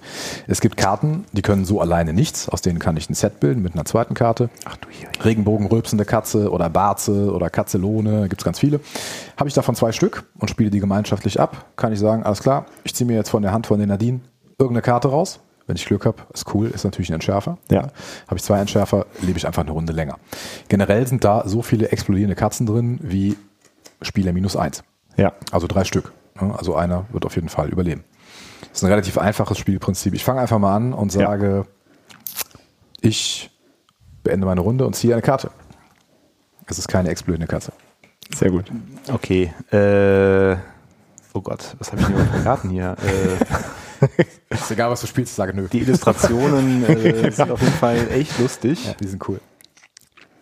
Okay, also ich, äh, also ich kann jetzt einfach eine Karte, ich muss eine Karte ziehen, ja? Genau. Und dann machst du nichts mehr. Ist die schwarz? Ist Da ist keine explodierende Katze drauf. Das erkennt man immer deutlich. So, dann, äh, dann bin ich jetzt dran. Ich äh, äh, spiele einen Hops und beende meinen Zug ohne eine äh, Karte zu ziehen. ist ein Feigling. Ähm, so für die äh, Statistik-Nerds, wie, wie viele explodierende Katzen sind da drin? Drei Stück. Drei Stück. Also einer weniger als vier Spieler sind. Also wenn ich jetzt Karten zählen könnte, dann könnte ich mir jetzt live ausrechnen, wie hoch die Wahrscheinlichkeit Genau. ist. Dass, ja. Du hast auch gezogen, Ich ohne, auch gezogen, äh, ohne was ohne abzulegen. irgendwas zu machen, Ich genau. ziehe mal eine Karte und ah, bin fertig. Okay, okay. Hm, Ach, was soll's. Ich ziehe dann jetzt auch mal ein. So, wenn ich jetzt äh, eine, schwa eine schwarze Ka- Karte gezogen habe, dann muss ich machen? Entschärfer Dann habe ich eine Entschärfung und die lege ich dann auch ab oder Die Entschärfung legst du ab. die Entschärfung lege ich ab und die Katze behalte das Spiel. Die Katze kannst du jetzt an irgendein, du nimmst jetzt das restliche Kartendeck Ja. und legst die Katze an eine Stelle, Also ich könnte die jetzt einfach oben wo drauflegen. du magst. Wenn du jetzt möchtest, dass der Genau. Die ziehst, legst du oben Ja, drauf. natürlich. Ah, das war einfach. Ist ja kein kooperatives Spiel. Genau, genau. Ich habe jetzt einfach die oben draufgelegt. dann Das spiele ich jetzt noch einen Hops. Dirk spielt Hops. Also das heißt, wenn ich Pech habe, landen Und die ich gleich wieder. spiele Nö. Nee, ich spiele aber auch ein Nö. Äh, worauf bezieht sich das Nö jetzt auf das Hops? Auf das das Hops. Und das andere Nö auf das Nö von der Nadine. Ja, aber äh, Willst du auch noch ein Nö spielen? was heißt denn das jetzt effektiv? Das Hops heißt, der Dirk hat Also jetzt der seine Dirk hätte Runde über, der, beendet. der Dirk wollte Ohne eine Karte zu überspringen. ziehen. Genau. Genau, genau. ohne Nadine zu hat ziehen. gesagt nö. Genau. Dirk Das hat heißt, gesagt, Dirk muss doch ziehen. Nö Dann hat der Genau. Dirk aber noch eine Karte gezogen. Nee, da habe ich ein Nö gesagt. Das Nö negiert. Genau. Das heißt, du musst eine Karte. Nee, du hast übersprungen. Nein, er hat übersprungen, jetzt bin ich dran, Genau. weil ich sein Nö äh, nicht nochmal mit Oh, einem Nö, okay. Nö weiter Nö, nö, nö. Kann, sondern jetzt spiele ich einen Angriff und gebe den schwarzen Peter an Micha weiter, weil der muss jetzt die oberste Ja, Karte ich würde ziehen. aber gerne mischen. Es gibt eine Karte, da steht drauf mischen. Und da kann ich jetzt hätte ich gesagt nö und dann darfst du nicht mischen. Ja, genau, dann Moment muss er gucken, ob er genau. Sehr gut. Dann sage ich Oh, aber auch nö. nö. Oh, man mischt nicht raus. Also noch mehr Nö. Äh, nö, du darfst nicht nö sagen. das habe ich aber schon gemischt. Jetzt haben wir eine Spielsituation erzeugt, die komisch ist. Ach du Scheiße. Ah. also Ja, äh, das die Karten Karte. sind sehr plakativ, äh, sehr Ich bin fertig. äh, lustig. Ähm, oh Gott, jetzt muss ich, bin ich, ne? ja. ja. Das, es wurde ja Ähm, schon trotz deinem Nö gemischt. Es wurde gemischt, ne? Ja, dann kann ich ja ich wieder. noch ein Nö zurück und dann haben wir eine, eine ausregelte Spielsituation. Äh, man will ja eigentlich die ganze Zeit immer alle vorlesen. Du hast, du hast gezogen, ne? Ich habe gezogen, genau. Genau. Das nur, wenn Ich- du spielst, vorlesen. Ich würde eine Katzelone spielen und dann, weil du dich so gefreut hast, eine von dir ziehen, Basti. Bestimmt Katzelone. Nee, eine Katzelone, Ist das, genau. ist, das, ist, das ein, ist das ein Spiel, was gut übersetzt ist? Da haben wir noch gar nicht drüber gesprochen. Also Es Übersetzung. ist zumindest lustig übersetzt. Also wenn man jetzt nicht das Englische direkt neben das Deutsche im Vergleich äh, legt, ist die Übersetzung zumindest so, dass du keinen Abbruch hast. Wenn du das englische Originalspiel kennst und auch Ja. der englischen Sprache so gut mächtig bist, sind die englischen Wortwitze ein bisschen besser. ja, das ist, das ist ja Hobby, aber so Ja. auch bei so, bei so Aber- Serien oder Filmen ja, auch so, ne? Wenn man das Genau. Original kennt, dann kann man das Deutsche nicht, nicht ertragen und manchmal ist es ja gut übersetzt. So, Ja, ne? Aber jetzt auch so, dass halt der Wortwitz und diese äh, Katzenaffinität so gut durchgezogen ist durchs Thema, dass es halt im Deutschen absolut lustig ist und die Sachen gute Ideen haben Ja. und ähm, ist, ist vielleicht auch universell genug mit den Katzen und den Auf- und auf so weiter. jeden Fall. Ja. So, äh, Katzelone, also der Dirk hat eine Katze, Genau, ich Karte hab die gezogen. dann muss ich aber trotzdem noch eine Karte ziehen am Genau. Ende. Ähm, ja, habe ich gemacht. so und ich ähm, traue mich und ziehe auch eine Karte Mhm. und bin damit raus. Raus wie raus? Nein, oder? raus Achso. wie fertig. Es hat nichts raus wie explodiert. du bist, ist nichts explodiert, Okay. du bist dran. Ich spiele mal so einen Angriff hier. Ja. Hm. Dann bist du jetzt zweimal dran. äh, äh, äh, warte mal, äh, Äh, keine Nös mehr, alle ausgegeben. ich muss mal kurz lesen, was er mitgezählt. Alle weg. Ähm, ähm, ja. Oh Gott, hier muss man das rum. Ja, der, der Basti ist gerne einer, der dann doch was länger überlegt manchmal. Ja, Er aber jetzt ich, den Nachteil, dass er als einziger die Kartentexte Ja, noch ich, nicht ich kennt. kenne Ne? ja auch die genau. ganzen Kartentexte nicht. Aber die genau. pinke Karte, die ich gerade aus seiner Hand blinzeln sehe, erlaubt dir die ersten drei Karten vom Kartenstapel anzugucken. Das ist in der Situation eine schlaue Karte. Aber ich muss das dann sowieso zwei ziehen, oder? Also ja, wenn du ich jetzt kannst ja Blick in die vielleicht dann Du siehst dann, was du ziehst. aber dann siehst du ja, was du ziehst und du kannst dann eventuell entscheiden, ob du mischen du oder hopsen oder was auch immer Also spielst. ich darf jetzt drei Karten die mir guckst du angucken. dir einfach an und Okay. legst sie genauso zurück und weißt dann, was auf dich zukommt. Manchmal ist es ja auch risikolos. Äh, ah, ah. Und du weißt ja auch, was auf den nächsten dann zukommt. Genau. Potenziell. Das ist ja Genau, äh, und dann lustig. kannst du einfach spontan zwei. Genau so funktioniert das Spiel. Ah. Ja, und jetzt Aber man muss, man muss trotzdem ein bisschen gucken und Ja, lesen. Ne? Da kommt man nicht Fall. drum herum. Aber es gibt im Prinzip ja nur vier Kartentypen. Das hat man relativ schnell raus. Ich hätte einmal einen Wunsch, äh, und zwar von dir, Nadine, eine, eine Karte. man kann Deiner- einen beliebigen Wunsch äußern. Ja, äh, dann kriege ich eine Karte ihrer Wahl. Ewiges Leben. Äh, genau, und dann äh, würde ich, äh, würde ich noch von Micha auch eine Karte haben wollen, noch einen Wunsch. Ja, Oh, du bist also ein ich, Kartenjäger. Äh, mach mal sowas. Ach, da sind auch Ka ah, das, das sagtest du gerade, es gibt Karten, die man kombinieren muss. Und dann ne? spiele ich noch einen Genau. Hops. Die haben einfach so Weil einen du Titel. keine Karte ziehen möchtest. Genau, weil ich keine, weil der. Ja, Eigentlich können wir jetzt natürlich verlangen, dass wir die Leopardenunterhose sehen, ne? äh, Leoparden unter. genau, hier steht drauf, Hops, Podcast nicht. äh, äh, hast eine hübsche Ge äh, Gepardenbuchse an. Buchse. Beende deinen Zug. Steht da wirklich Buchse? Ja, da steht Ja, Buchse. da steht Buchse. Ich habe die Texte der Karten. So, ich spiele Bratze und ziehe dem Michael. Was ist Bratze? Barze. Barze. Barze. Danke. Oh, das war eine gute Achso, Karte. Barze wie die Katze, die Im Bart, Bart liegt. genau. Nee, ich okay. spiele jetzt noch einen Hops, weil ich mich nicht traue. Dann würde ich gerne mal ähm, vom Dirk eine Karte klauen. Was hat Ja. der, du musst sagen, was du gespielt hast. Äh, ich habe äh, zwei Regenbogen-rülpsende Katzen gespielt und äh, die in Kombination äh, ermöglichen mir, äh, eine Karte eines anderen Spielers zu stehlen. Ich ziehe eine Karte. Zu stehlen tatsächlich. Ja. Diebstahl. Du bist dran? Äh, ich gucke noch mal da rein. Guckst Das dir heißt, ich darf jetzt nochmal, also. Blick in die Zukunft Genau. mache ich nochmal. Das heißt, ich kann jetzt nochmal drei von diesen Karten ziehen. Äh, darf ich ja nicht behalten. Angucken, genau. Äh, du siehst die Reihenfolge und guckst, ob du sie verändern musst. Überhaupt nicht. Überhaupt nicht. Ich habe eine Karte gezogen. Ich verstehe. Ich muss auch eine Karte ziehen. Ja. Ist nicht mehr so viel da, ne? Nee, ist nicht mehr so Also viel wenn da. der, was, was passiert, wenn es leer ist? Ja, Dann, dann. Nee, äh, dann sind ist- alle tot, außer einem. Außer einem.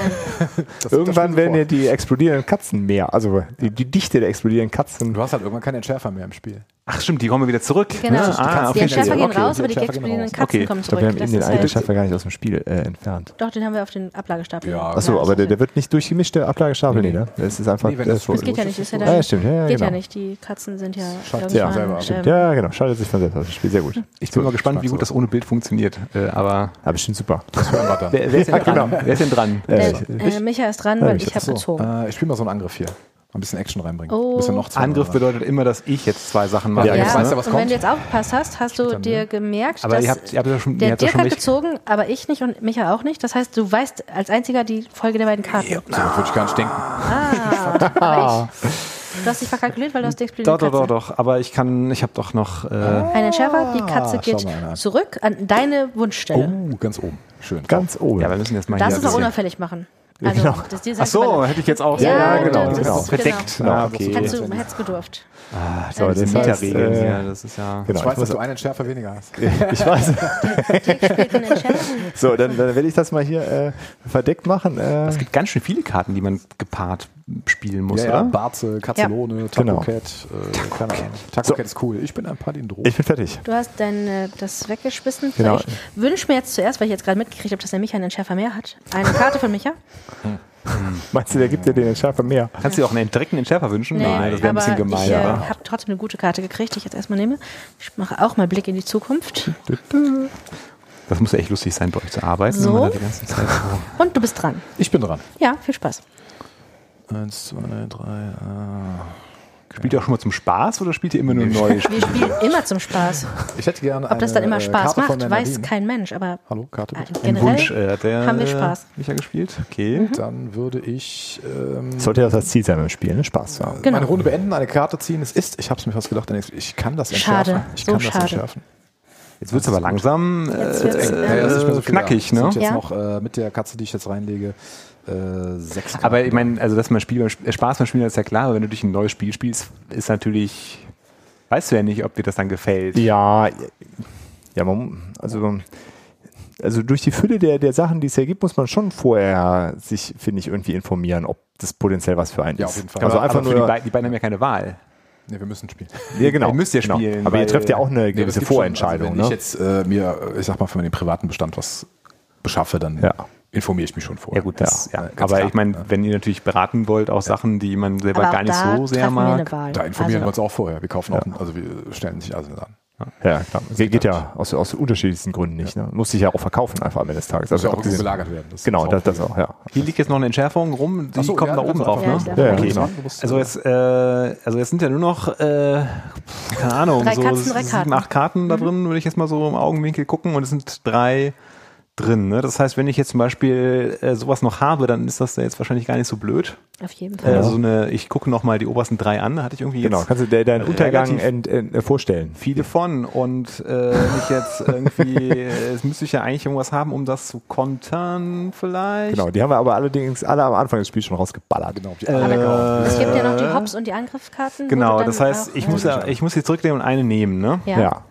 Bumm? Nein? Und da müsst ihr Nee, das hat jetzt noch nicht bumm gemacht. Okay, okay. dann Ich muss auf jeden Fall, äh, ich habe auch gar nichts anderes mehr. Ich, ähm, ich, versch- ich werde jetzt Bumm machen und ich habe auch keinen Entschärfer mehr. Das heißt, Das heißt, das, ich bin der, raus. der erste ist raus. So, ich spiele erst nochmal die Taco Cat und wünsche mir von Micha eine Karte. Du kannst Weil- sie nehmen sogar. Ach so, ich darf jetzt ziehen. Ah, noch das viel macht toller. Das, das macht das schlimmer. Das macht es viel besser. So, für mich ist es entspannt. Der Glücksfaktor Also er ist darf meistens einfach eine meiner. ziehen quasi. Ah, scheiße. So, und jetzt ziehe ich Also die Karte. irgendwann War nicht gut. So, ich äh, explodiere auch. Dann hast du aber noch eine Entschärfung. Habe noch Genau. einen Entschärfer. Ich kann auch was machen vielleicht. Gucke mir jetzt an, wo ich das hinlege. Also dann bringt, also am Ende bringt einem ja auch Mischen zum Beispiel ja nichts mehr, weil wenn nur noch vier Noch- Karten, Ja. drei ist- Karten da ja. sind, dann weiß man ja eh, dass es da. Ich spiele mal so einen Angriff hier, komm. Jetzt bist du zweimal dran. Äh, Ja gut, ich Äh. schätze wahrscheinlich. Also, hm, ähm, bringt mir das Kannst du jetzt, jetzt einmal mischen und dann ziehen. Ja, ja. Naja, aber das ist ja, das ist ja wirklich russisch Roulette, hör Ja, mal, wenn ich das jetzt nochmal mache. Aber natürlich machst du das ähm, trotzdem. ich frage mich, ich muss zwei ziehen, ne? also, ja. du, also du bist zweimal dran. Ne? Ich bin also, zweimal du ziehst dran. auf jeden Fall zwei Karten, außer du kannst jetzt irgendwie noch einen. Das heißt, du zwei wenn ich Hops jetzt, hast, dann- wenn ich jetzt zum halt. Beispiel so eine behaarte Kartoffel habe, die kann ich dann spielen, kannst du meine letzte Karte bekommen. dann kriege ich da eine Karte, die mir natürlich überhaupt gar nichts bringt. Weißt du, dass ich jetzt keinen Entschärfer mehr habe? Genau. ähm, gut, das war jetzt mehr so eine Verzweiflungstat. Ähm, ja, dann, Kannst du das russische Roulette mit dem Mischen natürlich machen. na gut. Ah, Oder Ich habe eine explodierende Katze. Wo sind eigentlich die Laser? Ja, einer der Entschärfer ist ein Laser. Das sind die. Entschärfer, Ah, die sind die okay. Laser. So, du Nee. darfst jetzt aber trotzdem, weil du uns ja auch aus dem Spiel, du bist jetzt raus. äh, Ja, ich bin du tot. Jetzt, du darfst jetzt aber trotzdem an die von dir gewünschte Position in den Kartenstapel Ah, ja. tun, weil Natürlich, äh, aber gewinnen die mit dem Spieleladen. ich habe ich, ich hab keine Handkarten mehr, ich gewinne nicht. Du bist doch dann auch raus, ne? Oder? Ich habe Nee, nee. einfach nur keine Karten mehr, ich bin noch im Spiel.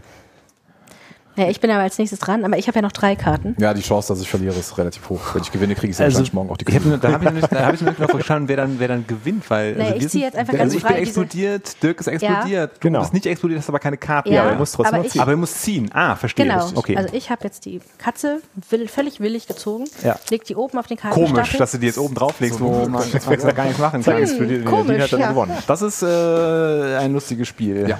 Ja, Das haben wir das, Dirk, im Bestand bei uns? das haben wir nicht im Bestand. Warum haben wir das denn nicht im Bestand? Oh, das würden wir euch einfach schenken, Ja, weil es so nett war. Das dürft ihr einfach behalten. Oh, das ist lieb. Ähm, das ist aber und sehr. Das würde bei uns jetzt auch nicht so eine Kategorie sein, wie wir genannt haben, sondern bei uns läuft das unter der Kategorie, Kategorie Bier- und Brezelspiele. Bier- und Brezelspiele. Warum Ah, ist das das ein Bier Weil es ein unterhaltsames, geselliges Spiel ist, bei dem man Bier und Brezel konsumieren kann und das einfach auch mit einem zweiten Bier noch gut spielen Musst kann. auch nicht viel und im Zweifel alle Spaß haben und auch einen Kostenfaktor hat, der noch in die Bier- und Brezel-Situation passt. Und es sieht gut aus. Das stimmt. Ja, es ist auf jeden Fall auch sehr Vielen kurzweilig. Ich äh, am Anfang, also ich bin immer so ein bisschen, äh, weil ja, ich muss dann immer die Sachen lesen und verstehen und ich bin tendenziell auch jemand von denen, äh, wo ihr sagtet, äh, warum dauert das jetzt so lange, muss man so viel nachdenken über die Züge. Ähm, aber das äh, Darum hat es sieben Stunden gedauert. Ja, nee, nee, nee, nee. Das Lustige ist, bei Twilight Imperium gestern durfte ich ja gar nicht mitspielen, weil die Runde war schon voll und ähm, äh, quasi mehr zugeguckt. Ähm, aber was soll ich gerade sagen? Genau, aber jetzt hier bei diesem äh, Exploding Kitten war es ja, war es ja doch so, ist ja gar nicht, gar nicht so schlimm. Also wenn man, man kommt ja sehr schnell Genau, rein on the fly, ne? Also jetzt, bei der zweiten Runde weißt du komplett, wie das Spiel funktioniert. genau, das ist, halt, komplett genau, es ist nicht so, es ist nicht so, wo man jetzt tatsächlich, wie du das beschrieben hattest, Dirk, dass du dich dann in, die, in das Regelwerk erstmal einarbeitest, um das Nee, dann nee, jemandem das ist komplett erklären zu können. Und ich glaube, selbst wenn der Markus das jetzt nicht erklärt hätte im Vorfeld, hätte man das wahrscheinlich auch ad hoc in Ja, so einer ja. Halb Das ist ja offenen das Schöne, Runde ne? schnell Deswegen aufgegriffen. ja. Ich glaube sogar die Anleitung hier, die ist wirklich so, also die ist so. So, so, ein- so ein. Zettelchen, habe ich Ja, ja, gesehen so habe. ein Ne? Zettel ist das Da auch. steht erstmal oben drauf, komm, leg die Anleitung weg. Ich glaube, das ist ja schon YouTube-Video. Ne? Ja. Grundsympathisch äh, wahrscheinlich, ne? So Ziemlich cool. als, äh, Und das ist auch so gemacht, dass man, das ist so ein Ding, das kannst du auspacken, du liest das. Ist das jetzt so ein, äh, so ein, äh, so, so ein Beispiel, wo einem das Artwork, äh, das Art, das die, Art- oh Das- Gott, das Artwork. das Artwork war richtig, ne? Äh, anspricht. Ich meine, es ist halt, Ja, ich die, das der, der. Karton ist ja, ist ja super minimalistisch. Ich mag das, wenn es so ein bisschen trashig ist. Ne? Also ich finde das gut. Das sieht super aus und die Anleitung ist einfach so ein Faltblatt. Das ist halt auf jeden Fall so eins, wo dir der Titel und was auch draufsteht erstmal nicht sagt, was Genau, ist. das- Das heißt, das du sa- nimmst sagtest es du ja ganz am Anfang, ne? Genau. Und wenn der Mensch das Spiel in die Hand nimmt, ist ja schon mal die erste Hürde überwunden. Dann hast du schon halb verkauft. Auf jeden Fall. Ja. Ne, das ist halt einfach so. Und das haben wir tatsächlich äh, letztes Jahr waren wir äh, auf, einer, auf einer Konferenz und dann waren wir in so einem, äh, in so einem Laden, in so einem, im, im Buchladen und was geholt und da stand das auch rum und dann haben wir gesagt, ach komm, für heute Abend äh, im, äh, in der Unterkunft nehmen wir mit und da war halt auch jemand bei, der sagt, ach, pff, mit dem Ah, ich weiß ja Spielen nicht. ist mir eigentlich immer zu anstrengend und wir haben äh, bestimmt zwei Stunden Exploding Ja, genau, Das das ist ist geil. halt. Das nutzt sich dann auch da nicht ab, ne? Du Nee, nee, ja es ist halt dann- einfach witzig, ne? Es ist, äh, Die, ja, ja. ja, und es ist halt, also wie gesagt, also durch den Karton da ist halt, ja, ne, da ist halt äh, Logo, äh, Text drauf, äh, so eine Katze mit einer, so ein Kätzchen mit großen Augen und einer Handgranate, wenn ich das richtig sehe. Also man kann sich nicht wirklich viel drunter, drunter vorstellen, ist wenn man nicht schon was. Spielen, die sehen am Anfang wirklich so äh, klein und fluffig aus. Wenn du das so 10, 12 Mal gespielt hast, fängst du an, so gewisse Strategien zu entwickeln. Ach doch, ah, Das ist okay. schon so ein Ding, wo man schon mal denkt, so, boah, guck mal, ne, man kann auch ein bisschen, also wir spielen das sehr sozial, wir verhandeln dann auch so ein bisschen. Ne? Ja. Guck mal, ach hier, ne, keine Ahnung, der Dirk, der hat keine Schärfer mehr. Ne? Nee, wenn du die reinmisst, leg die oben drauf und dann lass ich eine Runde länger leben oder so. Ja, ne? ja. Also man kann da schon relativ viel rausholen. Ne? Das ist so ein Spiel, was so eine Interaktion äh, zusammenkriegt. Das ist wirklich gut gemacht. Ne? Ja, und es hat halt, ähm, ermöglicht halt trotzdem dabei, sich noch zu unterhalten. Ne? Man, Ja, man sitzt halt gesellig dabei, man quatscht genau. ganz normal und spielt halt einfach noch ein Spiel dazu. Ne? Das ist ja nicht bei jedem Spiel möglich. Was, ähm, äh, das ist ein komplett anderes Thema, aber was, was äh, gestern bei der Twilight Imperium Runde nochmal äh, zur Sprache kam in der kleinen Runde, dass da, ähm, äh, da gibt's ja einige Regeln, aber es gibt ja auch so ein paar Sachen, wo es nur so, wo es nur so einen Rahmen vorgibt, wo man dann sehr, also dieses Verhandeln zum Ja, es Beispiel. gibt schon einen Haufen Regeln. Ja, genau, also, also, also wie soll ich das beschreiben? Also es gibt halt Regeln, die dein, dein, dein Handeln äh, sehr genau vorschreiben, unter welchen Bedingungen kannst du was genau tun. Aber es gibt, aber es gibt ja auch sehr viele Aspekte in dem Spiel, die sehr offen sind. Das hatte mich halt sehr überrascht, auch bei den ersten Spielen. Das hatte ich nicht so richtig realisiert, dass man wirklich, also da kann man halt Absprachen machen und Ja, ja. verbindliche und nicht verbind, bin- nicht bindende und nicht bindende Absprachen. Und Ja, und also ich finde, das ist genau, das ist so der Punkt, wo es halt, ähm, also wenn man es Das ist die letzten Male, wo ich es erklärt habe. Ich bin immer der, der es erklärt, äh, das Spiel. Der hat das schon sehr oft Ähm, erklärt, der Dirk, glaub ich. und äh, wo dann die Leute sagen, ah ja, ist wie Risiko. Ähm, das, das, wenn man erklärt, dann man muss rumfliegen und man würfelt und kämpft und es ist ja auch in Ordnung, dass die Leute erstmal so eine Man muss Assoziation Gebiete am, am Start, einnehmen genau. und verteidigen. Dann muss man den Punkte- die können das ja auch erstmal so spielen. Ich, relativ schnell merken die, dass man das, das hat mit Risiko eigentlich relativ wenig zu tun ja. hat. Und das ist ja irgendwie dieser entscheidende Punkt, äh, Spiele, wo man irgendwie verhandeln kann, wie man möchte.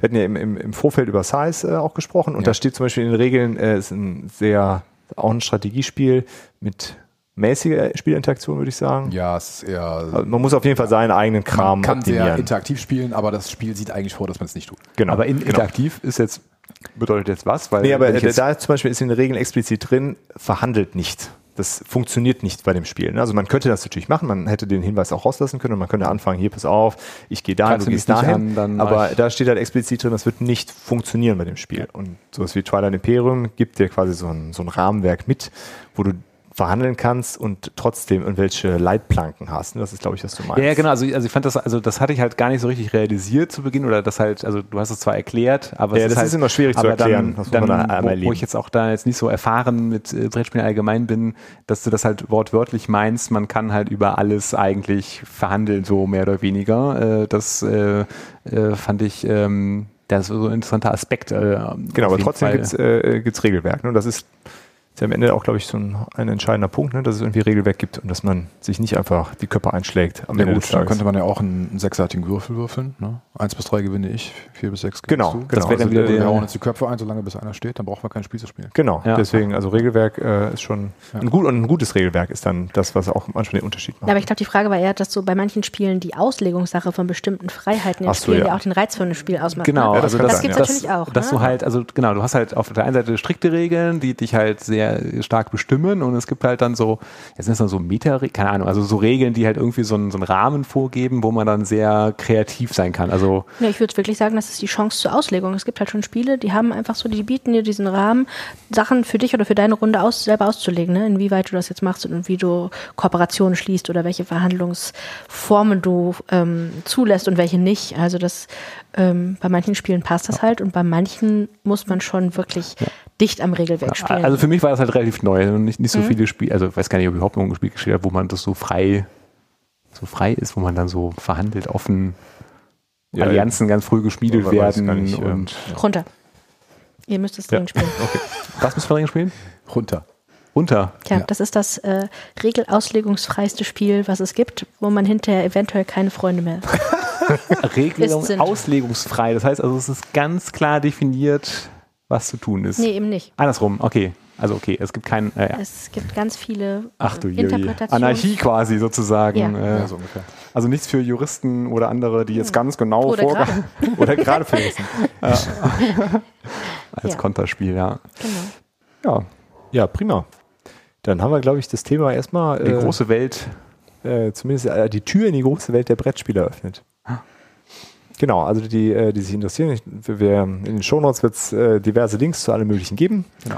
Äh, zu den Veranstaltungen, zu den Spieltreffs, soweit wir das rekonstruiert bekommen. Ansonsten Leute aus dem Großraum Köln können euch ja gerne besuchen kommen, die Gespräche mit euch fortführen. Äh, Kommentare könnt ihr uns wahrscheinlich auch zukommen lassen. Ich weiß gar nicht mehr genau, ob das bei Potty. ja, Ja, wenn wir, potenziell geht ja, das. Ja, kriegen wir äh, schon hin. Feedback kriegen wir schon Genau, hin. oder ihr geht, bringt das Feedback einfach bei euch im Laden vorbei. Genau. Ähm, genau, ja, dann äh, vielen Dank. Vielen Dank auf für jeden eure Zeit. Fall. Danke Ja, euch. danke auch. Sehr informativ. Und dann lassen wir mal die, äh, die Leute wieder rein. Hast äh, nee, die sind, glaube ich, die sind, zu die weit. sind, die sind, glaube ich, zu weit weg. Sind, müssen wir äh, heute alle, so, schon, äh, alle schon in, in die Haie. Gut, Genau. dann, äh, ja, dann war's das vom Geekstammtisch. Vielen Dank und äh, Bis bis, irgendwann Mal mal. vielleicht. Tschüss.